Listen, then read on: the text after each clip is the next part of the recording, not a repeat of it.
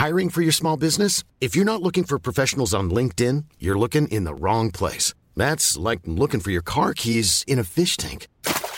LinkedIn helps you hire professionals you can't find anywhere else, even those who aren't actively searching for a new job but might be open to the perfect role. In a given month, over 70% of LinkedIn users don't even visit other leading job sites. So start looking in the right place. With LinkedIn, you can hire professionals like a professional. Post your free job on linkedin.com slash people today.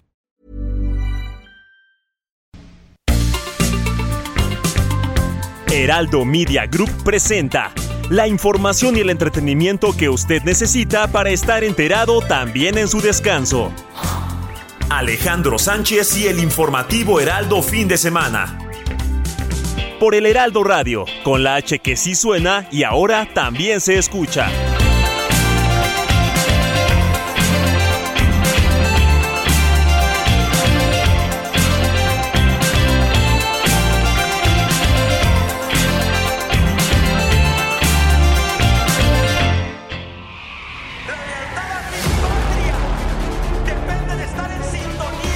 Mi respeto para ellos y le pido perdón al gobierno de Estados Unidos. Si en algo participé o si en algo estoy involucrado, le pido perdón al gobierno de Estados Unidos, a la DEA y a la familia Camarena también. Obediencia con lo que dice una sola persona. Mire, yo no soy eh, líder de ningún cartel. O sea, yo no he vuelto a las drogas, yo no, y no voy a volver nunca. Y eso que están diciendo, miente que lo diga. Están mintiendo. O sea, Gido, que le esté diciendo a la DEA, miente. ¡Oh, la mano izquierda que explota por parte de Jackie Nava! Arrepentido nunca estoy. Lo hecho ya está hecho y ya estoy aquí. ¿Qué quiere que haga? Si yo también quisiera muchas cosas, pero no se puede. No debo nada con Estados Unidos. Póngale que sí haya eh, de lo que tengo que sea de 7, 8 casas que tengo, que sean dos narcotráficos, pero 6 no son.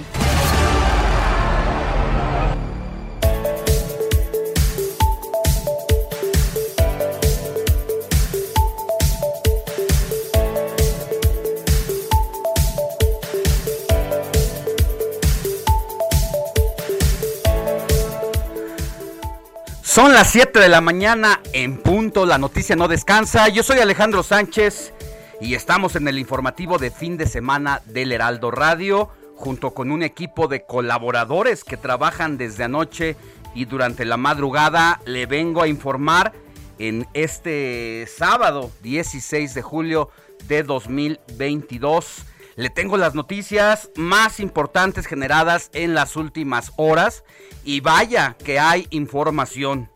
La captura de uno de los capos más buscados eh, por los Estados Unidos, que ya había sido detenido, que había sido, eh, estaba purgando una sentencia y después fue liberado antes de tiempo. Esta situación pues hizo que Estados Unidos se le prendieran los focos rojos cuando México dejó salir a este sujeto hace ya casi 10 años. Pero de todo eso le voy a informar, le voy a decir cómo fue localizado, lo que representa para las relaciones de México y Estados Unidos, para el propio gobierno mexicano y para Andrés Manuel López Obrador. Sin más preámbulo, así arrancamos con la información.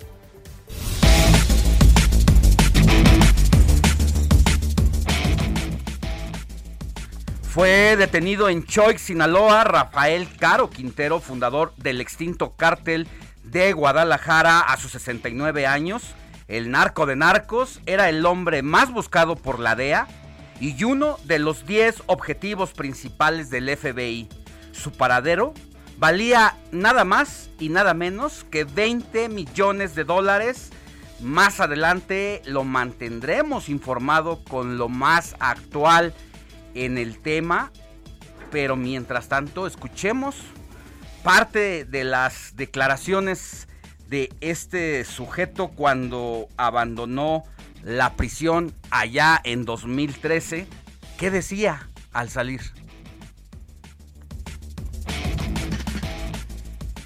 Mi respeto para ellos y le pido perdón al gobierno de Estados Unidos. Si en algo participé o si en algo estoy involucrado, Le pido perdón al gobierno de Estados Unidos, a la DEA y a la familia Camarena también. Este audio que estamos escuchando es, pues, arrepentido, se decía, y prácticamente confesaba el, eh, pues, el, eh, el homicidio en contra de Quique Camarena. Pero más adelante vamos a regresar con, con más detalles de esto. También, lamentablemente, tras la detención de Caro Quintero, 14 elementos de la Secretaría de Marina fallecieron tras el desplome del helicóptero Black Hawk en Los Mochis. El presidente Andrés Manuel López Obrador confirmó que los marinos que cayeron eh, del helicóptero y que fallecieron participaron en el operativo donde se detuvo al narcotraficante, expresó sus condolencias y dice que ya se realiza una investigación profunda en torno a este caso. La Fiscalía General de la República informó que Rafael Caro Quintero fue trasladado al penal del Altiplano en Almoloya, Estado de México, y confirmó que es extraditable por lo que podría ser enjuiciado en Estados Unidos por el asesinato del agente de la DEA Enrique Camarena. Por lo pronto, Rafael Caro Quintero está en un penal de máxima seguridad acá en el Estado de México, el famoso penal de Almoloya. En tanto se decide si es puesto en la frontera norte de nuestro país, en las colindancias de México con Estados Unidos, para que vaya a purgar su condena allá por el asesinato del Kiki Camarena. Más adelante también vamos a tener esa información.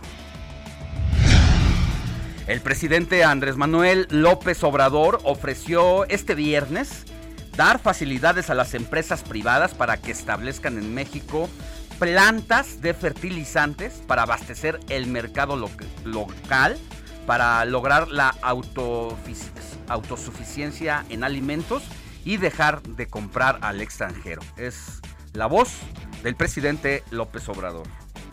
Pero ya está eh, resuelto la cuestión legal y queremos hacer lo mismo en el Golfo, poder promover cuando menos dos plantas grandes para producir fertilizantes. Entonces a eso voy, básicamente. En otros temas, declaran emergencia por la sequía severa en el país. Al menos 187 municipios en toda la República tienen problemas de agua. No te pierdas los detalles de esta información más adelante. Y al participar en el encuentro nacional de zonas metropolitanas, la jefa de gobierno de la Ciudad de México, Claudia Sheinbaum, afirmó que la coordinación entre municipios y con voluntad política es la mejor forma de atender el desabasto de agua, la movilidad y la seguridad entre la capital y los municipios colindantes con ella. Así lo dijo Claudia Sheinbaum. Cuando hay voluntad política se puede en general. Por ejemplo, con el Estado de México tenemos este proyecto en Michoacán, pero hay muchos otros. El circuito eh, metropolitano del agua. Por primera vez el Mexibus va a entrar a la Ciudad de México y por primera vez también el Metrobús va a ir hacia el Estado de México. Entonces, cuando hay voluntad política y hay acuerdo eh, y se busca el bienestar de la gente por encima de todo, es posible. Mire, el senador Alejandro Armenta, que ha sido noticia en las últimas horas, habló para este espacio del informativo sobre la demanda ante la FGR que fue interpuesta en su contra por su primo Ignacio Mier, quien es el coordinador de Morena en la Cámara de Diputados. En un rato más le vamos a compartir la información completita. La Fiscalía General de Justicia de Michoacán informó que cuatro cuerpos en avanzado estado de descomposición fueron localizados este viernes en un cerro de la tenencia de Ario de Rayón en el municipio de Zamora, por lo que ya se iniciaron los trabajos para su identificación. La falta de control en la inflación en México podría generar que 38 millones de personas no puedan cubrir el mínimo de la canasta básica para el segundo semestre del año. Por si fuera poco, desde la CEPAL se dice que a finales del 2022 en el país se incrementará en 2 millones el número de pobres. En unos momentos también vamos a abordar este tema con Pedro Tello, consultor en economía. Y agárrese porque el precio de productos de la canasta básica o de la tiendita de la esquina están en incremento. Le voy a decir lo que van a costar los panecillos que usted puede encontrar en la tiendita ahí, de esos que tienen un osito, están subiendo de manera considerable y en gran medida son parte de los efectos de la guerra con Ucrania.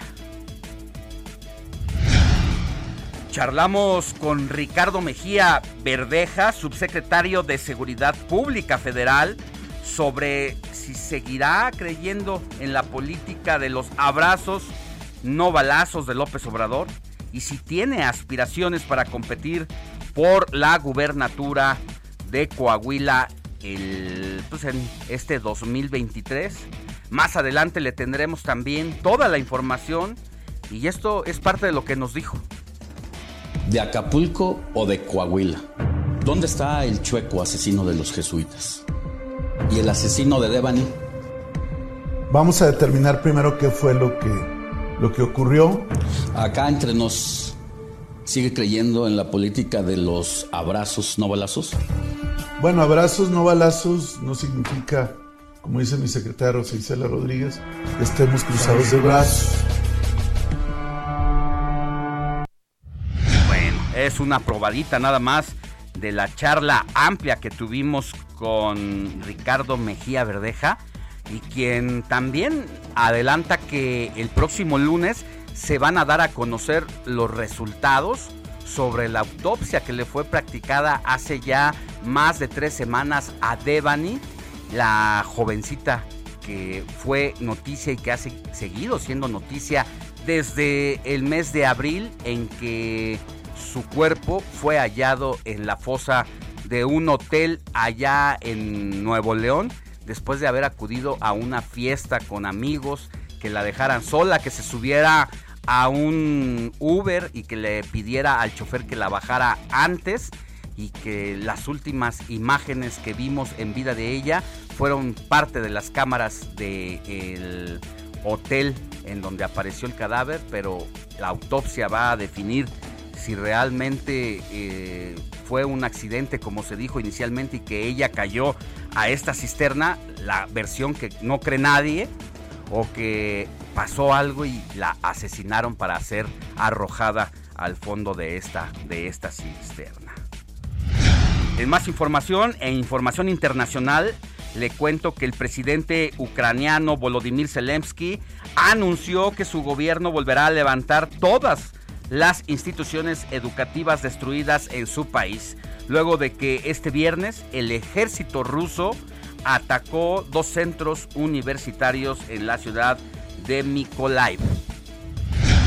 El ejército de Israel informó que atacó instalaciones militares en la, franja de, en la franja de Gaza la madrugada de este sábado, después de que cuatro cohetes fueron disparados desde esa zona a su territorio, aunque aclaró que no se reportaron víctimas por estos hechos.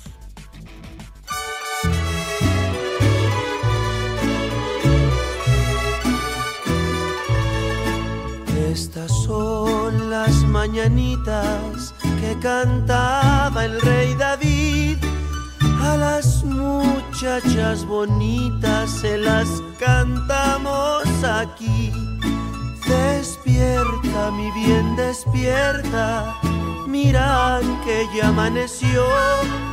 Ya los pajarillos cantan. Querida Moni Reyes, muy buenos días. ¿A quién celebramos y a quién tenemos que correr a abrazar en este sábado 16 de julio de 2022? Muy buenos días, Alex, amigos. ¿Qué tal? Qué gusto saludarlos esta mañana, sabadito 16 de julio. Muy interesante todo lo que has manejado en información y noticias. La invitación, mi querido Alex, para que se queden tres horas en el informativo radio y tele. Estaremos después de las 8 de la mañana, como cada sábado. Pasándonos al estudio de televisión para que si nos quieren ver por el canal 8 de televisión abierta, lo puedan hacer el, por el resto de las eh, distintas compañías de cable y de, paga. De paga. Y también, mi querida Moni, pues estamos en, a través del Heraldo www.heraldodemexico.com.mx y obviamente a través de los micrófonos del informativo de fin de semana. Claro, y si nos quieren escuchar, díganle Alexa, Heraldo Radio, y te lo ponen inmediatamente. Es, es lo que hacen las abuelitas, y te lo puedo firmar. Bueno, pues hoy le vamos a dar un abrazo a Alex, a Carmen. Hoy es día de la Virgen del Carmen y aquí una pequeña historia. Carmen, una santa que originalmente fue nombrada como Santa María del Monte Carmelo, en relación con la cadena montañosa de Israel, y que no es sino una de las advocaciones de la Virgen María. En Costa Rica y en Puerto Rico está considerada como la patrona del mar. El Monte Carmelo es un lugar sagrado mencionado en el Antiguo Testamento bajo el nombre de Acarmel, que significa lugar del jardín. Un hermoso enclave recordado en parte por su vinculación al profeta Elías, que según los escritos católicos, un grupo de religiosos acudió a Tierra Santa y ahí construyó en el monte la primera iglesia dedicada a Santa María del Monte Carmelo los mismos que fundaron la Orden de los Carmelitas. La fecha se debe, o sea, hoy 16 de julio, a que Simón Stock, superior de esta orden de los carmelitas, le pidió a la santa que le diera una señal que demostrara su protección. Fue entonces cuando Nuestra Señora del Carmen se le apareció en un escapulario, indicándole que todo aquel que lo portara al morir, fíjense nada más, jamás, jamás pisaría el infierno.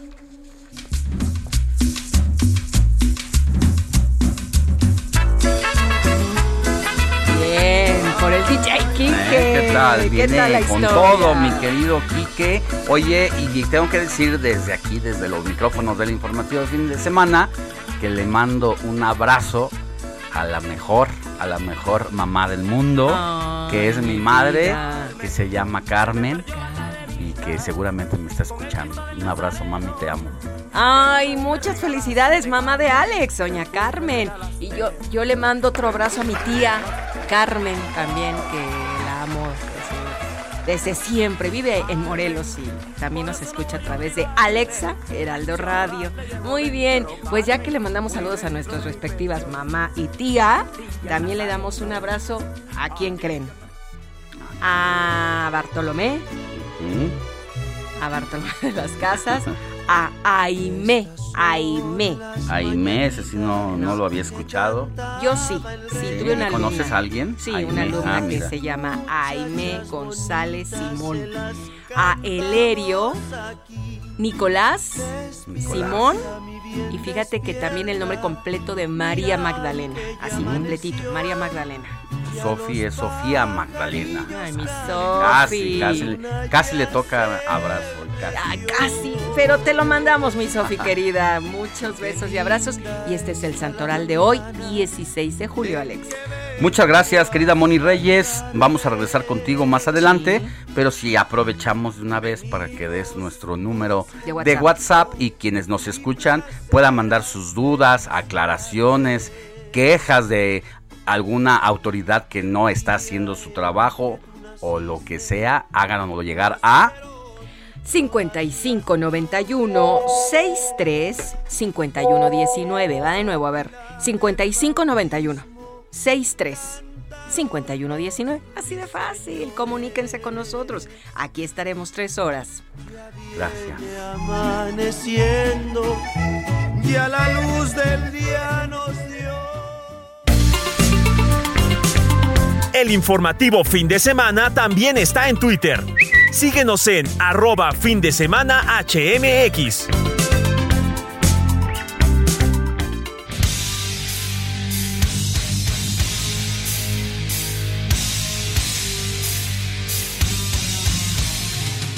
Vámonos contigo, Jorge Mille, porque ya tienes todos los detalles de la jornada deportiva de este fin de semana. Buenos días, ¿cómo estás?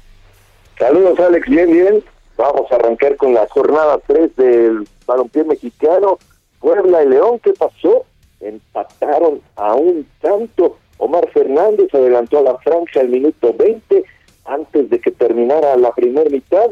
Los Esmeraldas se quedaban con 10 hombres tras la expulsión del cafetalero, Vittorio empataría para el León con Steven Barreiro, pero al inicio del segundo tiempo, Maximiliano Araujo roja afuera, sí que se quedaban 10 contra 10 y al 78 Vittorio pone el empate a uno con un certero remate, uno por uno al final repartieron puntos en Juárez mantiene el invicto el equipo de Ciudad Juárez. Después de tres jornadas en este campeonato, empataron a uno frente al Querétaro. Minuto cinco y Juárez se iba adelante tras el error del arquero queretano que regalaba el balón a Gabriel Fernández y este no perdonó. Juárez ganaba uno por cero, minuto doce y Talavera, Talavera, hombre, un error infantil, tremendo, gigantesco, el oso de la semana para el experimentar Talavera, salió de paseo, le bota el balón, lo techa el balón y adiós, uno por uno, no midió, no atacó, no hizo nada Talavera, empate uno. Hoy tendremos al Atlas contra Cruz Azul, buen partido, 5 de la tarde y a las 7.05 Santos contra Chivas, hoy también en Las Vegas, en el hermoso estadio de los Raiders, allá en Las Vegas, jugará su primer partido amistoso internacional en América frente al Chelsea. Ya veremos cómo le va al equipo americanista, esto dentro del balompié. Hoy en la noche pelea Ryan García frente al Abejón Fortuna en esta categoría de boxeo que está de verdad muy caliente, con mucho talento. Ryan García es uno de los llamados a estar ahí. El Abejón Fortuna es un muy buen boxeador de República Dominicana. Me parece que va a ser una pelea bastante entretenida. Y hoy tenemos a las nueve de la noche una cita aquí en el Heraldo Radio. ¿Sabes con quién, mi querido Alex? ¿Sabes a quién vamos a tener esta noche? Un campeón de campeones? El papá de todos, así te la pongo. No, pues ya sé, entonces, que vive en el... Es del norte del país. Y tiene un hijo. Es del norte, Jorgito, es del norte, Jorgito. Eh, sí, señor. así es. Tendremos al enorme, al único, yo se lo, se lo decía ayer, simplemente decir el gran campeón mexicano ya en China la piel y vamos a tener por supuesto a Julio César Chávez en entrevista. De verdad que no se lo pueden perder. Va a ser un tremendo programa. Eh, por supuesto, festejando sus 60 años, pero vamos a platicar de varios temas con, con Julio, sobre todo en, temas que poco la gente sabe, con la gran experiencia, sabiduría de, de Eduardo Camarena, que tiene unos datos que nadie tiene, y por supuesto eh, eh, deportiva de, Alfredo Ruiz y bueno, yo que le pongo ahí de repente mucha picante al asunto, así que lo tendremos esta noche y sí, de verdad que los invitamos a que no se lo pierdan al gran campeón mexicano en entrevista, programa súper especial, festejando los 60 años de el enorme Julio César Chávez González. Pues muy bien, mi querido George, vamos a estar muy pendientes esta noche de esa charla y de las sorpresas que nos tienen en Ringside. Te mando un abrazo y nos escuchamos más adelante. Buen día. Buen día, que esté muy bien. Comparte tus comentarios y denuncias en el WhatsApp del informativo fin de semana. Escríbenos o envíanos un mensaje de voz al 55 91 63 51 19.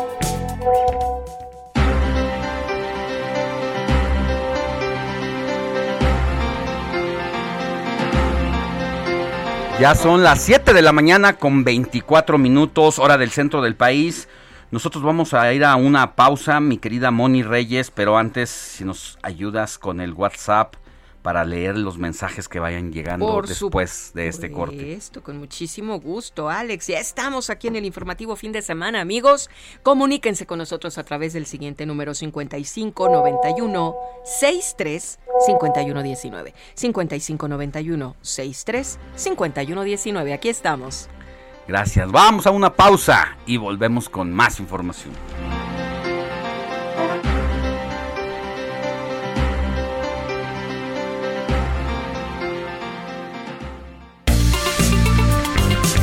La noticia no descansa. Usted necesita estar bien informado también el fin de semana. Esto es Informativo El Heraldo Fin de Semana. Regresamos.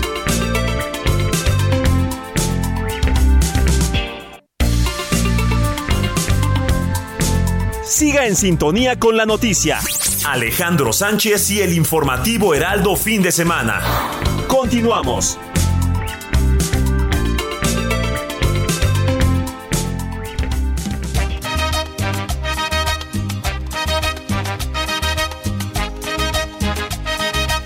Azúcar.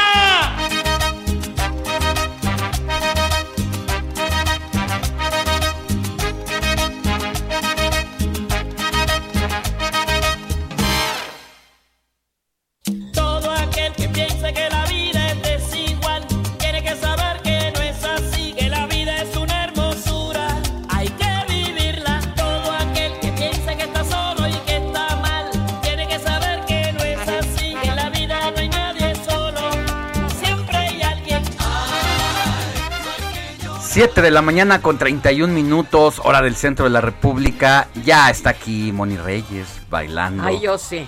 Con, Eh, con Ro- Robert, Robert también. No, apenas está aprendiendo, pero le echa No, ganas, hombre, si me está Robert. enseñando ¿Eh? Robert. Y cuéntanos, Héctor Vieira, ¿por qué estamos escuchando a la más grande de la música cubana? Ay, Exactamente, mi querida querido. Alex Moni, amigos del auditorio, muy buenos días. Pues azúcar, sabor latino, un sabor muy, muy peculiar, único de Celia Cruz, una de las cantantes latinas yo creo que más reconocidas y más importantes de todos los tiempos.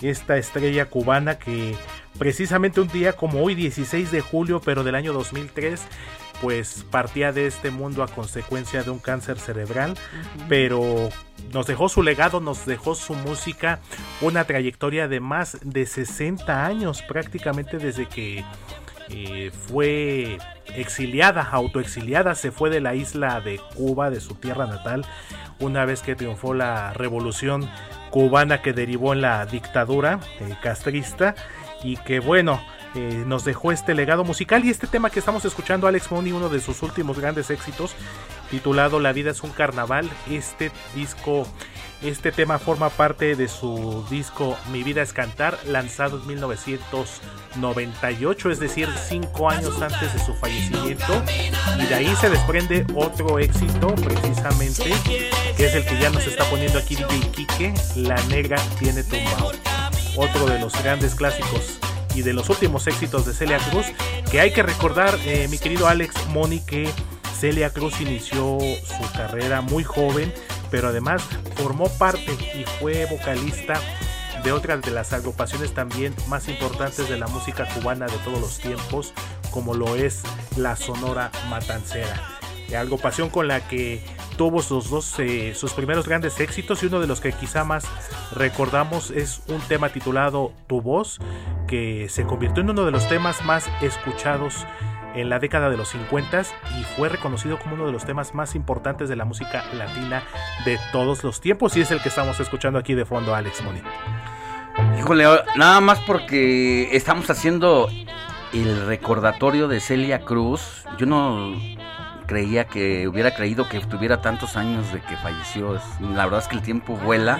2003, estamos hablando de casi 20 años, 19 casi. tiene. 19 y bueno, yo mm, me gustaba mucho Celia Cruz y esta composición, esta participación, mejor dicho, que hizo con los fabulosos Cadillacs, Por supuesto. con vasos vacíos. Yo creo que no imaginaron ellos el éxito que iba a tener esa pues esa rola que es original de los fabulosos y que la cantan en conjunto Vicentico que tiene también una voz impresionante hicieron una gran mancuerna y ya ha quedado ahí como una de las eh, canciones los unplugs más importantes de la América Latina y a ver si DJ encuentra DJ Kike a ver si es cierto que encuentra vasos vacíos con Celia Cruz y los fabulosos Cadillacs. Pero sí, siempre, hasta el final de sus días, siempre estuvo arriba en la actitud, en el ánimo. Poco tiempo antes incluso hubo un homenaje a ella. Sí, con, en vida. eh, si no mal recuerdo, pues debió haber sido en Miami. Y muchos artistas disfrutaron y la, también la felicitaron por todo esa- ese tiempo de carrera. Y poco tiempo después, pues dejaría de existir Celia Cruz. Y algo padre es que siempre estuvo de la mano de su esposo. De su querido Pedrito Sí, Knight. claro, esa siempre fue una mancuerna de pareja increíble. Así es, mi querida Moni. De hecho, Pedro Knight fue, fue su productor en un principio. O sea, la relación empezó meramente de trabajo, pero al final se convirtió en una relación, pues, de amor. Duradera, de amor, literal, hasta que la muerte los separó. Y no olvidemos que después del fallecimiento de, de Celia Cruz, Pedro Knight falleció también unos pocos años después. Si la memoria no me falla, por ahí del 2007-2008. Y bueno, siempre lo, lo presentó, siempre lo, lo, lo lució a su querido Pedrito como el amor de su vida. Tomando en consideración que Celia fue la segunda esposa de Pedro Knight. Siempre los Dije que segundos no es iba a lo hablar mucho, pero ya me estoy picando. Así es, mi querida Moni. Y pues siempre, siempre es bueno recordar estas grandes figuras. Y como estamos escuchando, mi querido Alex, este tema, un icono del rock en español de todos los tiempos, los fabulosos Cadillacs. Y como adelantito, que tocaste el tema de El Buen Vicentico, eh, vocalista y líder de esta agrupación argentina, la próxima semana lo vamos a tener en las efemérides porque la próxima semana es cumpleaños del Buen Vicentico. Ya, es, eh, para mí es uno de los artistas más completos que no cualquiera hace lo que hace Vicentico. Que puede cantar con su agrupación, agrupación y va a tener éxitos siempre rotundos, va a llenar las plazas, los lugares donde se presente. Pero puede dejar, puede darse el lujo de dejar a los Vicenticos, a los fabulosos, para ser el Vicentico y hacer lo mismo, tener éxitos rotundos, llenar y sus propias canciones. Así es. O sea, no es que Vicentico solo cante las canciones de los fabulosos, o sea, sí las llega a tomar, pero él tiene sus propias sus propias rolas como Vicentico. Así es, mi querido Si Alex. vas a poner la próxima semana, por favor, pon paisajes de Vicente. Petición, muy bien hecha, la apuntamos. Justamente, mi querido Alex. ya, ya traileamos un poquito la efeméride musical de la próxima Está bien, semana. está bien. Paisaje, una de las canciones Perfecto. más, más hermosas que pueden existir. Más Te lo hermosas, digo así. sinceramente, mi querido Alex. Gracias, Héctor Vieira. Claro que sí, seguimos pendientes, Alex Money. Gracias. Mañana cuando te levantes y pienses lo que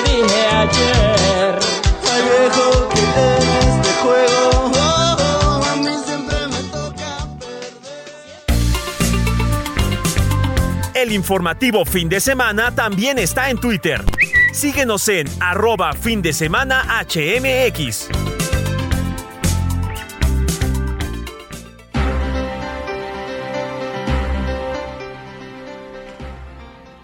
7 de la mañana con 38 minutos, hora del centro de la República, Moni Reyes.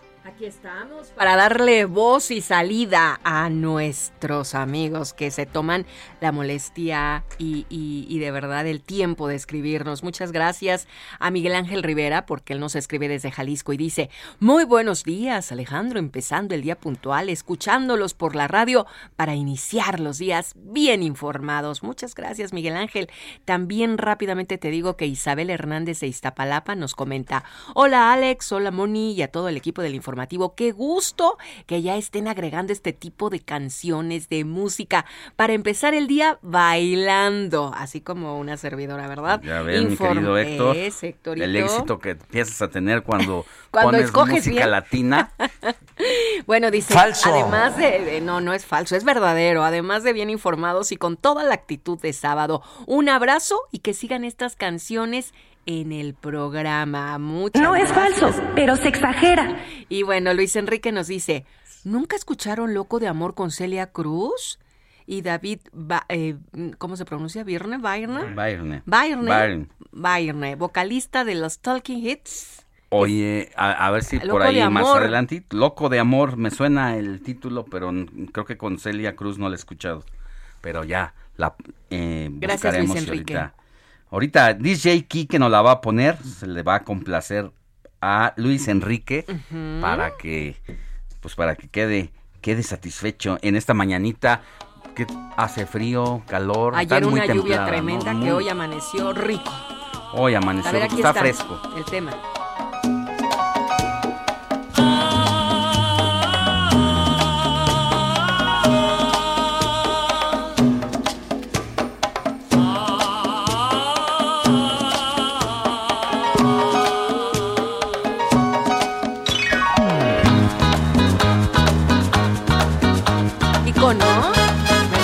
Me gusta. No la había, no la había escuchado Alex, confieso, pero se escucha bien.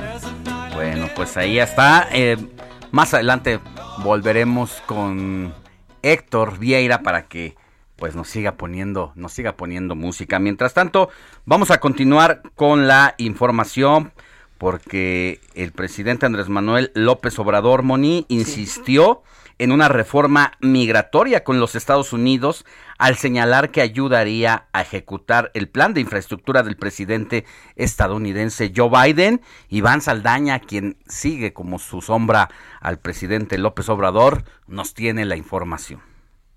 ¿Qué tal Alex Auditorio? Desde Palacio Nacional el presidente Andrés Manuel López Obrador cuestionó a su par de Estados Unidos Joe Biden con qué mano de obra va a ejecutar su plan de infraestructura que le aprobaron en el Congreso si en ese país hay escasez de trabajadores. Por ello, lo exhortó de nueva cuenta a lograr una reforma migratoria. Tres días después de la reunión con Biden en Washington, este viernes López Obrador lo llamó otra vez, como lo hizo en la Casa Blanca, a atreverse a cambiar de política migratoria.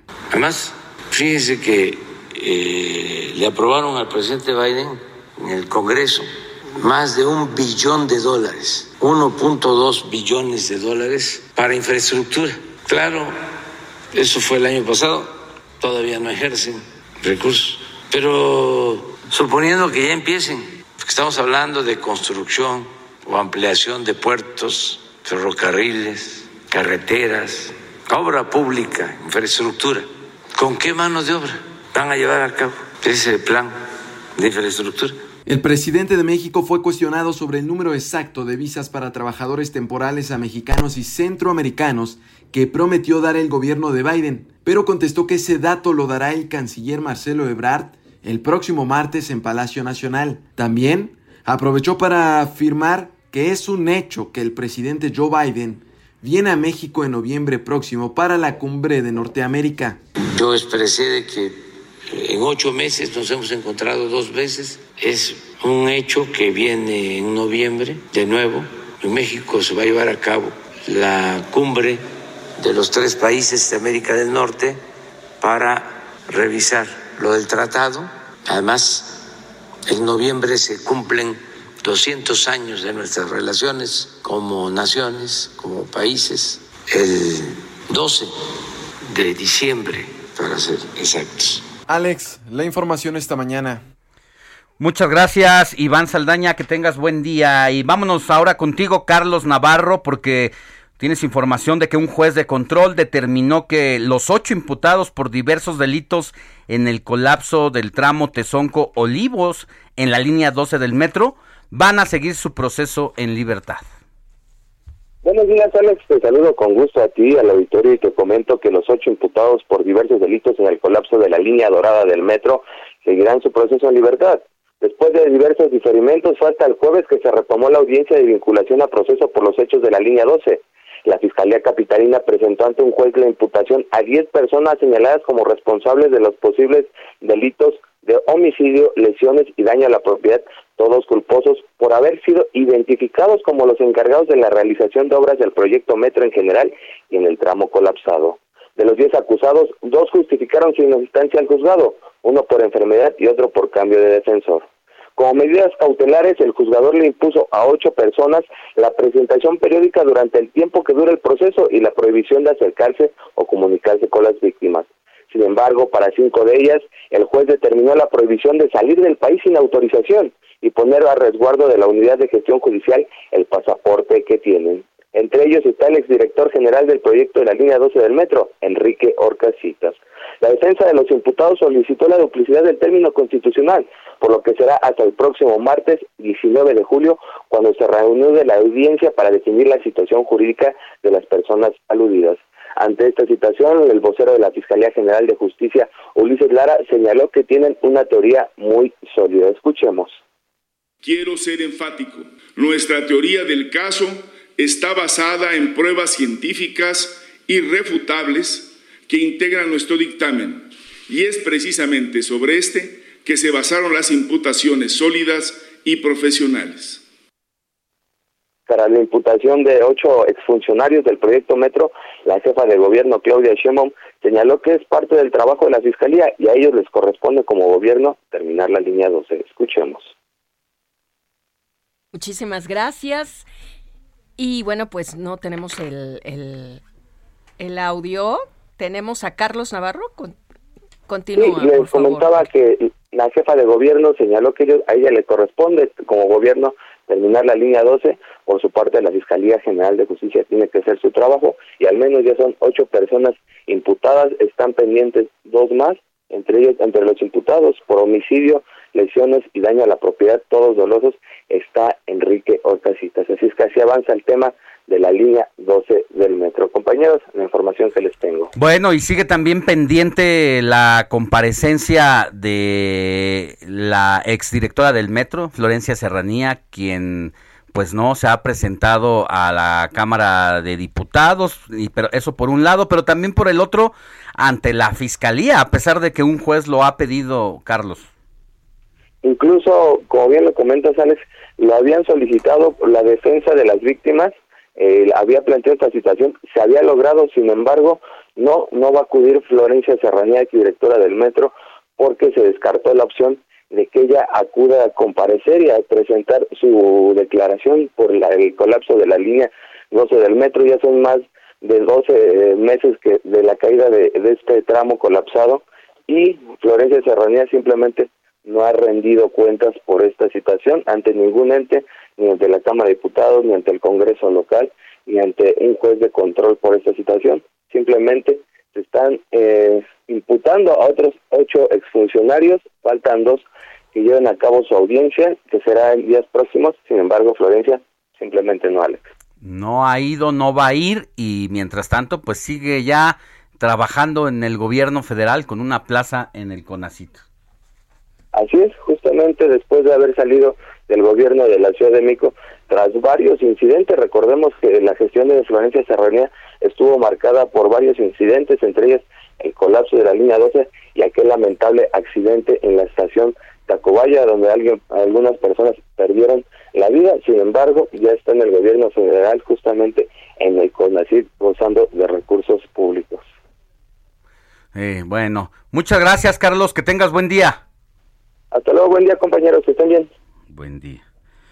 Pues así las cosas, mi querida Moni, el proceso que se le sigue a ocho eh, implicados de manera directa, indirecta también, pues eh, se está llevando a cabo mientras la principal responsable de la administración del metro pues no comparece. Y así sucesivamente vamos a tener noticias al respecto, Alex, y como siempre los implicados se lavan las manos, ¿no? Así es. Vámonos con más información y ahora vámonos hasta España con nuestra corresponsal Patricia Alvarado, porque la ministra de la Suprema Corte, Yasmín Esquivel, participó en el seminario Modelos de Consejo Judicial en Iberoamérica, en La Coruña, España, donde compartió sus experiencias la ministra mexicana y Patti Alvarado tiene todos los detalles. La ministra de la Suprema Corte de Justicia de la Nación, la doctora Yasmín Esquivel Moza, participó en la mesa redonda del seminario Los modelos de Consejo Judicial en Iberoamérica, en el marco del curso de verano organizado por el Consejo General del Poder Judicial de España. La jornada se desarrolló en el Paso de Mariñán, una casa señorial del siglo XV situada a 30 kilómetros del puerto de La Coruña, Galicia, al norte de España. Tras una breve visita a la finca histórica, la ministra de la Suprema Corte de Justicia de la Nación concedió una entrevista a Heraldo Media Group. Escuchemos a Yasmín Esquivel Moza. Hemos tenido la presencia de casi 500 hombres y solo 14 mujeres. Esto es marginal totalmente.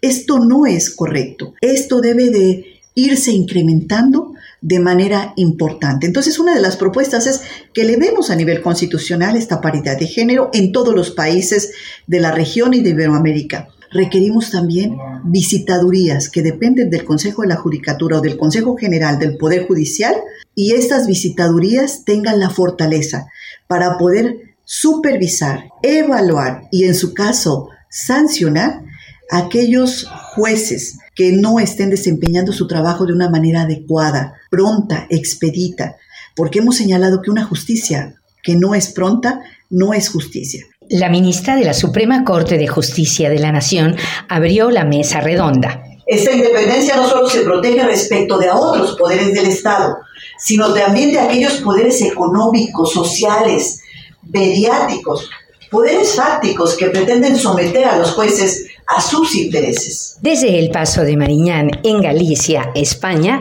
informó Patricia Alvarado, Heraldo Media Group. Gracias, Patti Alvarado, que tengas buen día aquí, buena noche de aquel lado. Oye, Moni, además de los santorales, también hay efemérides para esta fecha de 16, 16 de julio, que estamos recordando también. Rápidamente les platico amigos que un día como hoy, pero de 1969, se produce el lanzamiento desde Cabo Cañaveral en Florida de la nave espacial Apolo 11 que transporta hacia la Luna los astronautas estadounidenses Neil Armstrong, Edwin Aldrin y Michael Collins. Los dos primeros fueron los que pisaron la Luna cuatro días después. Esto fue un día como hoy, pero de 1969. Todavía no nacías, Alex. Todavía no, todavía, como digo, era yo un polvo de estrellas, así que... A mí me faltaba un año para nacer. Mira, estabas ya más cerca de, de salir a la luz, mi querida, mi querida Moni. Eh, vámonos con más información, porque en el Tribunal Electoral del Estado de Hidalgo emitió una amonestación al secretario de Relaciones Exteriores, Marcelo Ebrard por entrometerse en el pasado proceso electoral en la entidad. Andan ansiosos, andan ansiosos estas corcholatas y no importa que violen la ley electoral. Vámonos con nuestro compañero José Ignacio García, quien tiene todos los detalles. Los magistrados del Tribunal Electoral del Estado de Hidalgo amonestaron al titular de la Secretaría de Relaciones Exteriores, Marcelo Ebrard, por entrometerse en el proceso electoral de renovación a la gubernatura de Hidalgo. Los togados consideraron que el canciller violó el principio de imparcialidad, neutralidad y equidad en las elecciones estatales debido a que acudió a un evento de campaña del entonces candidato común de Juntos Hacemos Historia en Hidalgo, Julio Menchaca Salazar. El magistrado Manuel Alberto Cruz Martínez señaló que el funcionario federal no solo acudió a un acto proselitista en favor de Julio Menchaca, sino que también pidió apoyo para el presidente de México, Andrés Manuel López Obrador. Los magistrados determinaron dar vista al órgano interno de control de la Secretaría de Relaciones Exteriores para que en el ámbito de sus facultades sancione al canciller por haber participado a un evento proselitista en Hidalgo. El pasado primero de mayo, el ex jefe de gobierno de la Ciudad de México acudió a un evento de campaña del ahora gobernador electo en Acatlán, en donde manifestó sus intenciones de competir por la presidencia de la República en 2024 y aseveró que ganará la consulta interna de Morena. De la misma manera, los magistrados del Tribunal Electoral también amonestaron al ex candidato de la coalición Va por Hidalgo, Carolina Vigiano, Austria, debido a que incurrió en la violación de los derechos de las infancias al publicar imágenes de los menores de edad en sus redes sociales sin el consentimiento de sus padres. De acuerdo con los magistrados, la amonestación pública es tanto para la legisladora federal como para los partidos políticos que la postularon como el PRI, PAN y PRD debido a la difusión de esas imágenes en redes sociales entre el 30 de abril y el 1 de mayo. Informó para Heraldo Media Group José García. Muchas gracias, Pepe. Eh, nosotros ya casi nos vamos a una pausa. Al regresar de ella, estaremos ya también enlazados en televisión. Le vamos a tener todo sobre la captura de Caro Quintero, que en un video filtrado por las autoridades se observa precisamente a este sujeto con el pelo pintado de negro, una imagen que dista mucho de la última vez que se le vio custodiado, donde aparecía un hombre mayor de pelo cano, más encorvado. En las imágenes que empezaron a circular en redes sociales, incluso un marino le pasa una botella de agua y se observa al capo sudoroso tomado por los brazos, no siendo sometido ni esposado. Hay que resaltar que se llevó a cabo esta captura de el más buscado por los Estados Unidos sin un solo tiro, sin un solo balazo. De eso y más al volver de la pausa, Moni. Gracias. Gracias.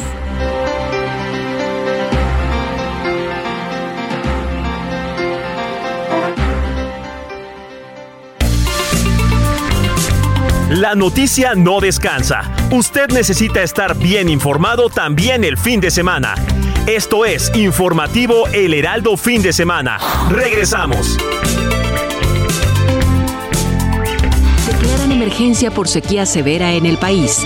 Al menos 187 municipios en toda la República tienen problemas de agua. El senador Alejandro Armenta habló con el informativo sobre la demanda ante la Fiscalía General de la República que interpuso en contra de su primo Ignacio Mier, coordinador de Morena en la Cámara de Diputados. Continuamos en el informativo de fin de semana. Buenos días, yo soy Alejandro Sánchez porque la noticia no descansa.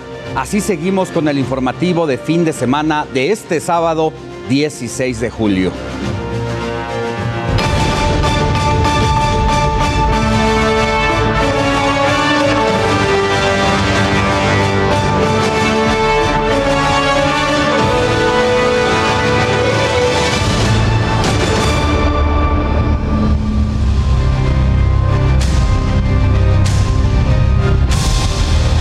Entramos de lleno con la información y todo lo relacionado a la recaptura de Rafael Caro Quintero, fundador del extinto cártel de Guadalajara.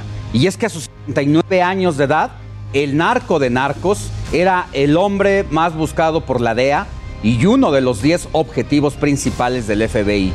Su paradero valía nada más y nada menos que 20 millones de dólares y sería un perro de nombre Max quién halló a Caro Quintero. Esto en medio de un operativo montado por la Secretaría de Marina y la Fiscalía General de la República en San Simón, municipio de Choix, Sinaloa.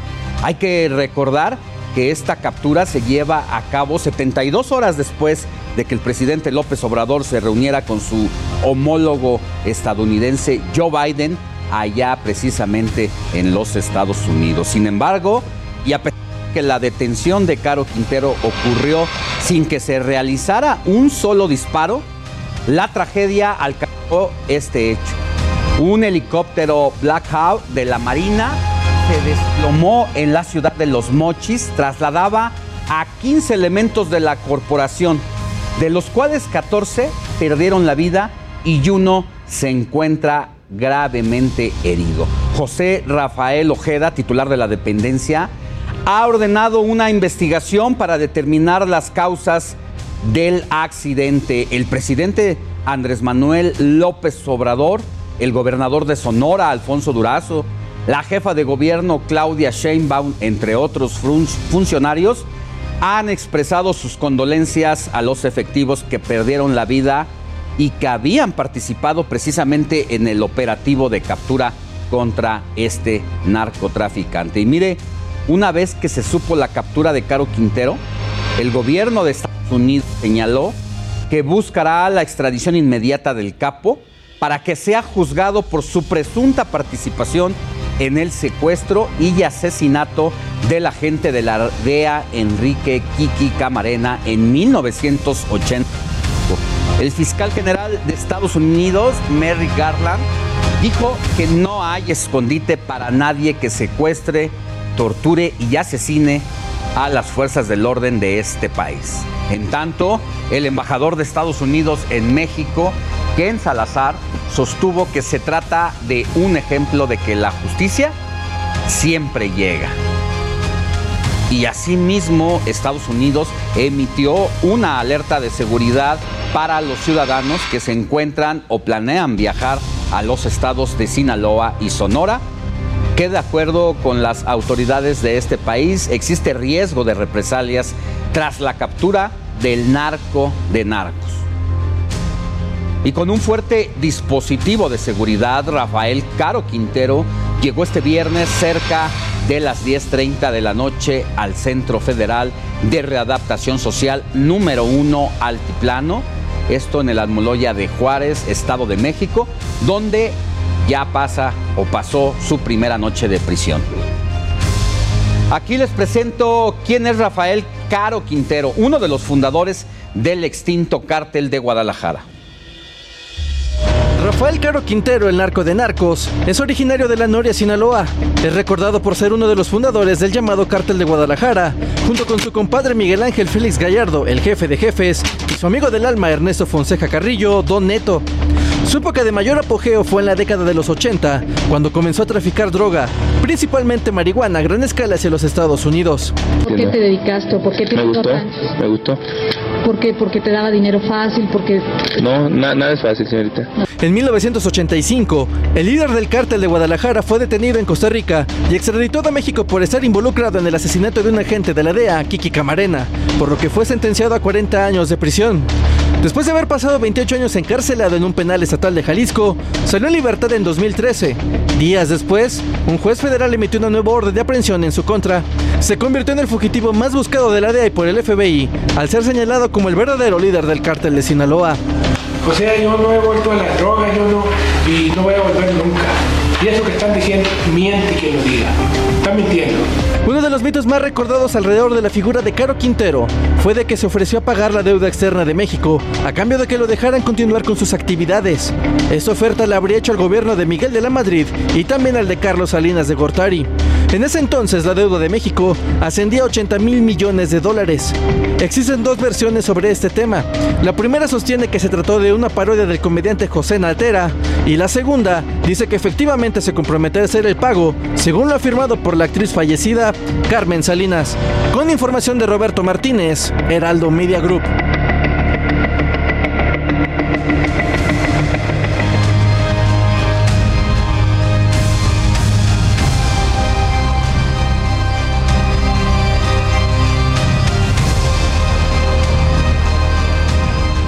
Y precisamente para hablar sobre la recaptura de Rafael Caro Quintero, entró en comunicación con José Reveles, especialista en temas de narcotráfico y seguridad pública. José, muy buenos días, ¿cómo está?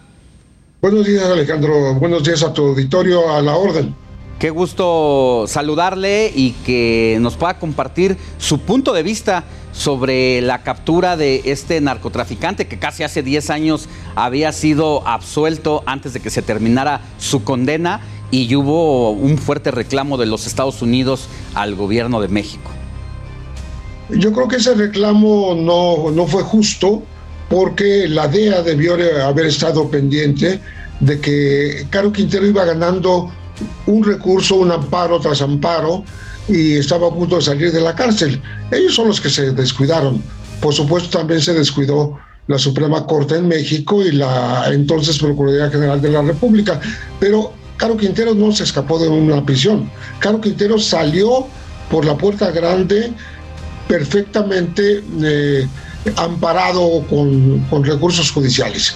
Y ya después de que salió, Entonces la DEA brincó y dijo, oiga, ¿cómo lo dejaron salir? No, pues ellos estaban también eh, supuestamente al tanto del asunto que más les interesa, porque tienen eh, muchísimos años, décadas, tratando de castigarlo por el presunto secuestro, asesinato y, tortura de Enrique Camarena Salazar, eh, Quique Camarena. Entonces, que, que no, no, no, no vienen al caso esos reclamos. Creo que ahora se les cumplirá esta obsesión por castigarlo, porque seguramente Rafael Caro Quintero va a ser entregado muy rápidamente a los Estados Unidos porque la orden de aprehensión era con fines de extradición, haciendo caso a una petición de los Estados Unidos. Así es, y ya tenemos un antecedente de un caso de un criminal del cártel del noroeste, precisamente que así como fue capturado, fue llevado a la garita de inmediato para que fuera sentenciado y enfrentara su proceso penal judicial allá en los Estados Unidos, precisamente por lo que señala Pepe de que ya está siendo reclamado desde ha- hace tiempo. Sí, y ahora este, pues el destino final de Caro Quintero este, mm, pues será pasar sus últimos días en Estados Unidos. Es, es muy difícil que México no quiere ni puede quedarse con él. Mm, No, no tiene eh, caso que aquí haga uso de recursos judiciales nuevamente para tratar de salir de la cárcel.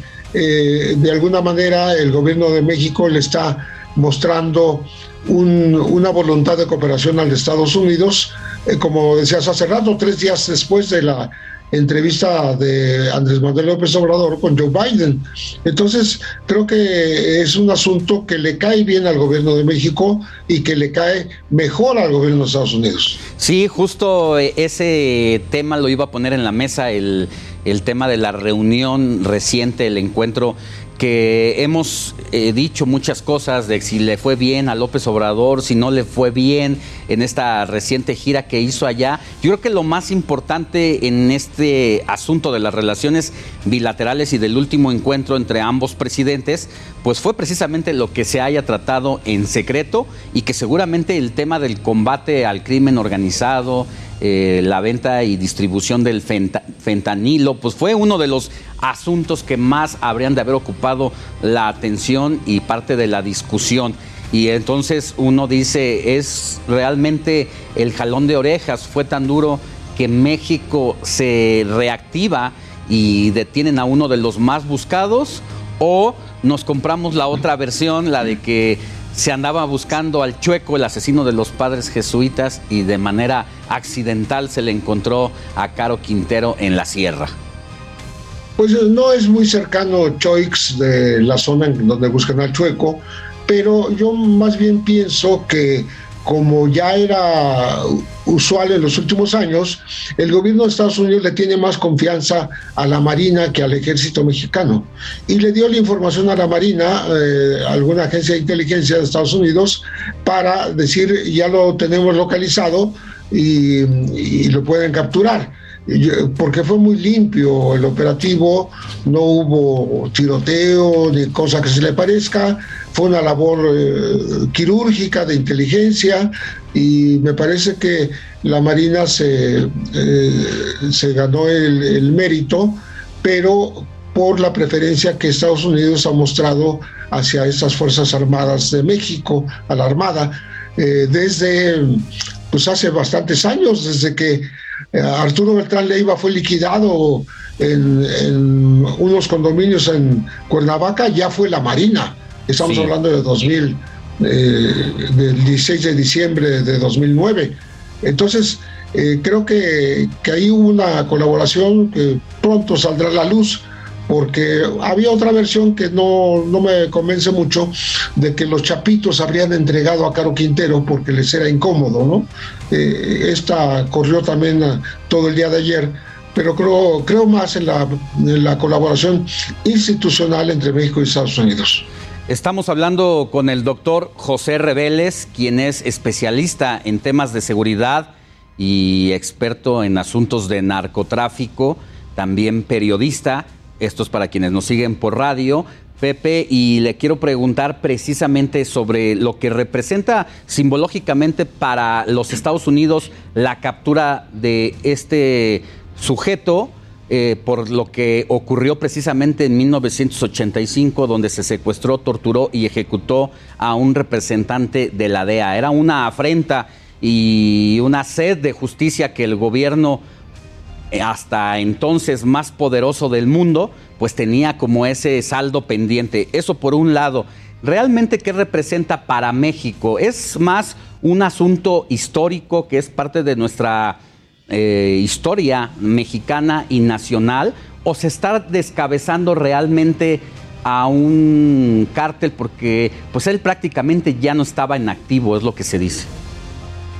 Bueno, la, la verdad es que mm, yo sí creo que estaba en activo porque era lo que más le convenía eh, para evitar lo que ahora le ocurrió ayer, eh, de que lo capturaran, porque eh, tener eh, sicarios, armas, casas de seguridad, eh, mm, sobre todo mm, millones de, de pesos o de dólares para para andar a, a la fuga no es lo mismo que andar solito por ahí en la sierra, ¿no?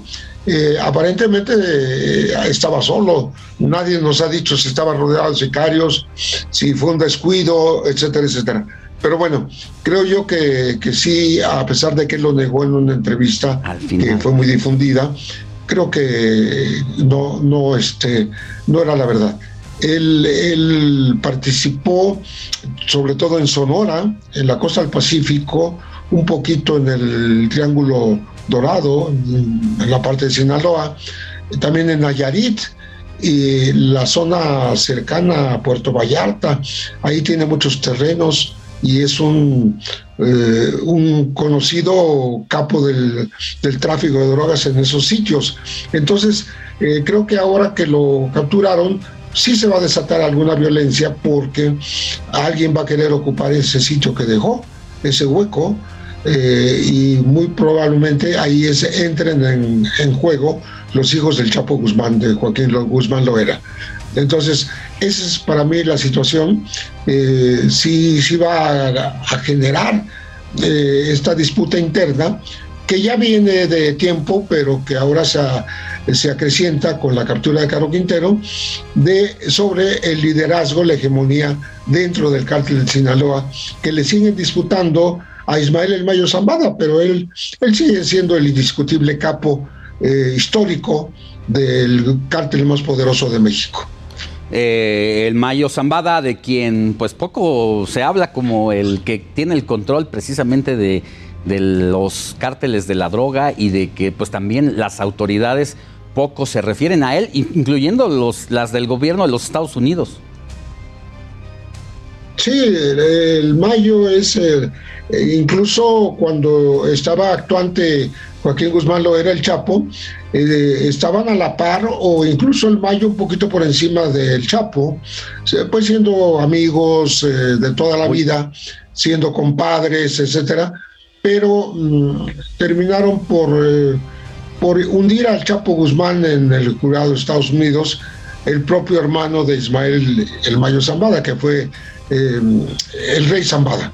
Jesús el rey Zambada lo uh, testimonió en contra del Chapo, pero también testimonió en contra de Genaro García Luna. No tiene nada que ver ahora un, juicio con el otro, pero eh, salió a relucir recientemente que Jesús eh, el rey Zambada podría estar amenazado de muerte para que no se presente a declarar en contra de García Luna. Pero bueno, esa es harina de otro costal. José Reveles, antes de que terminemos como última pregunta y quiero destacarle lo que, cómo se están manejando la comunicación en torno al crimen organizado, en torno a los narcotraficantes. Se ha cambiado parte del vocabulario y de pues, los conceptos a como estábamos acostumbrados anteriormente. Por ejemplo, el boletín de la Secretaría de Marina Armada de México, donde se informa sobre la detención de este presunto líder de criminal, pues que es uno de los más buscados del gobierno de México, dice la detención de un presunto transgresor de la ley. comienza a cambiar precisamente los conceptos.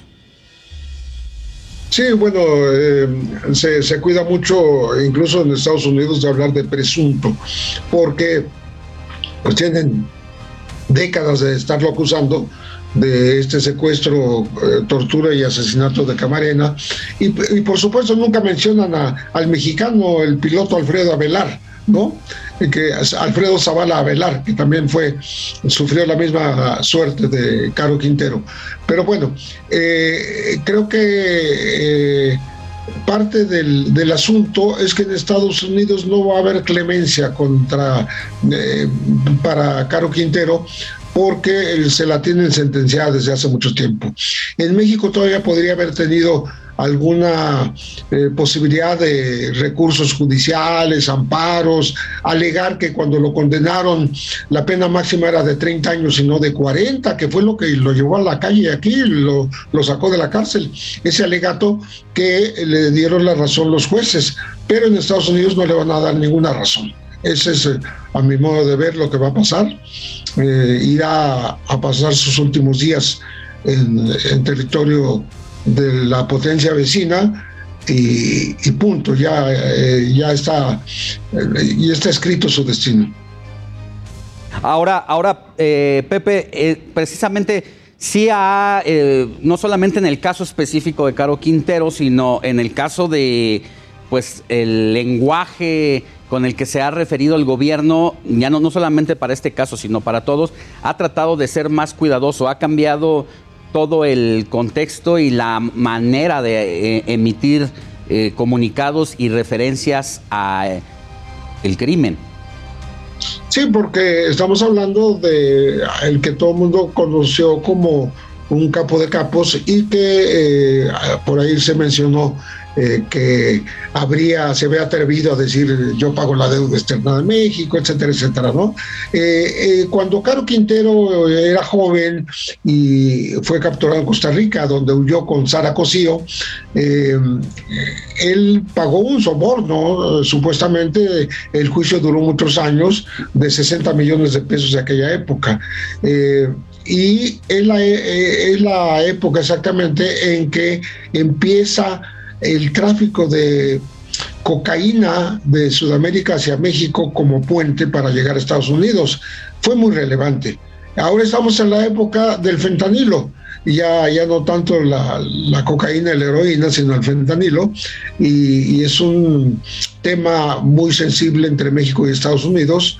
Eh, Estados Unidos le exige a México que frene eh, el envío de fentanilo, México le dice eh, que frene el envío de armas a México y, el dinero producto del narcotráfico, como toda la vida. Pero lo que no lo que no cambia es el empecinamiento de Estados Unidos por castigar a este capo mexicano. Así es, pues ahí está. eh, el gobierno de México ya dio un paso al capturar a este sujeto que era de los más buscados por parte del gobierno de los Estados Unidos. Vamos a ver ahora si Estados Unidos corresponde a México precisamente con estas peticiones del tráfico de armas, entre otras cosas. Por supuesto, y como todo mundo observará, el auditorio que es inteligente, que no hay ninguna mención a la posibilidad de que Caro Quintero tenga una orden en México para quedarse aquí, en absoluto. O sea, ya se desentienden de él, lo van a entregar y, y no va a pasar a mayores porque eh, tenerlo en una prisión mexicana sería una bomba de tiempo. Así es. Gracias, José, José eh, periodista, doctor, especialista en asuntos de seguridad y de narcotráfico. Que tenga buen día.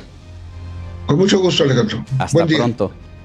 Y mire, cuando Caro Quintero fue detenido en el 85, se le preguntó qué pensaba acerca de una posible extradición a los Estados Unidos y esto fue lo que respondió. Cuando salgas de la cárcel. Primeramente yo pienso hacer muchas cosas, fíjate. Cuando termine el, el- Sí. el juicio aquí en México, quieren extraditarte a Estados Unidos. ¿Qué más no verán? Pues yo también quisiera muchas cosas, pero no se puede. No debo nada.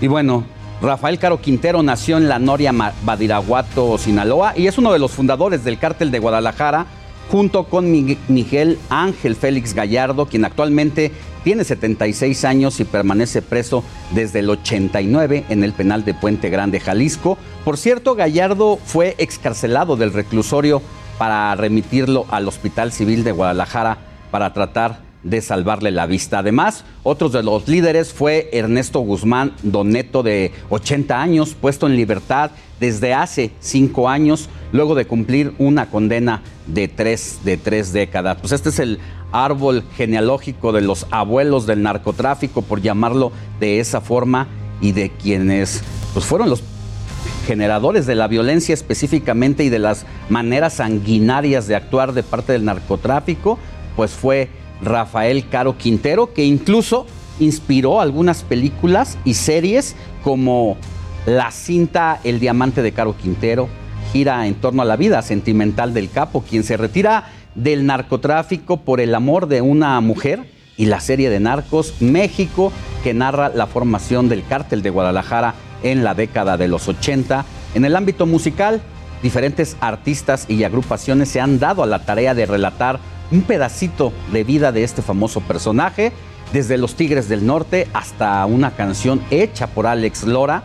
Por otro lado, existen algunos mitos alrededor de la vida del narco de narcos, entre los cuales el que dice que pagaría la deuda externa, también se desconoce si fue cierto que se desenmascaró o que desenmascaró a los luchadores del San, como el Santos y Tiniebla en una fiesta privada.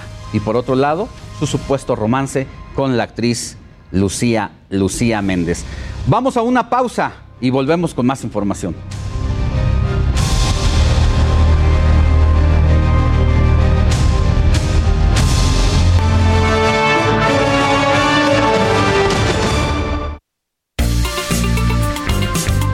La noticia no descansa. Usted necesita estar bien informado también el fin de semana. Esto es Informativo El Heraldo Fin de Semana. Regresamos.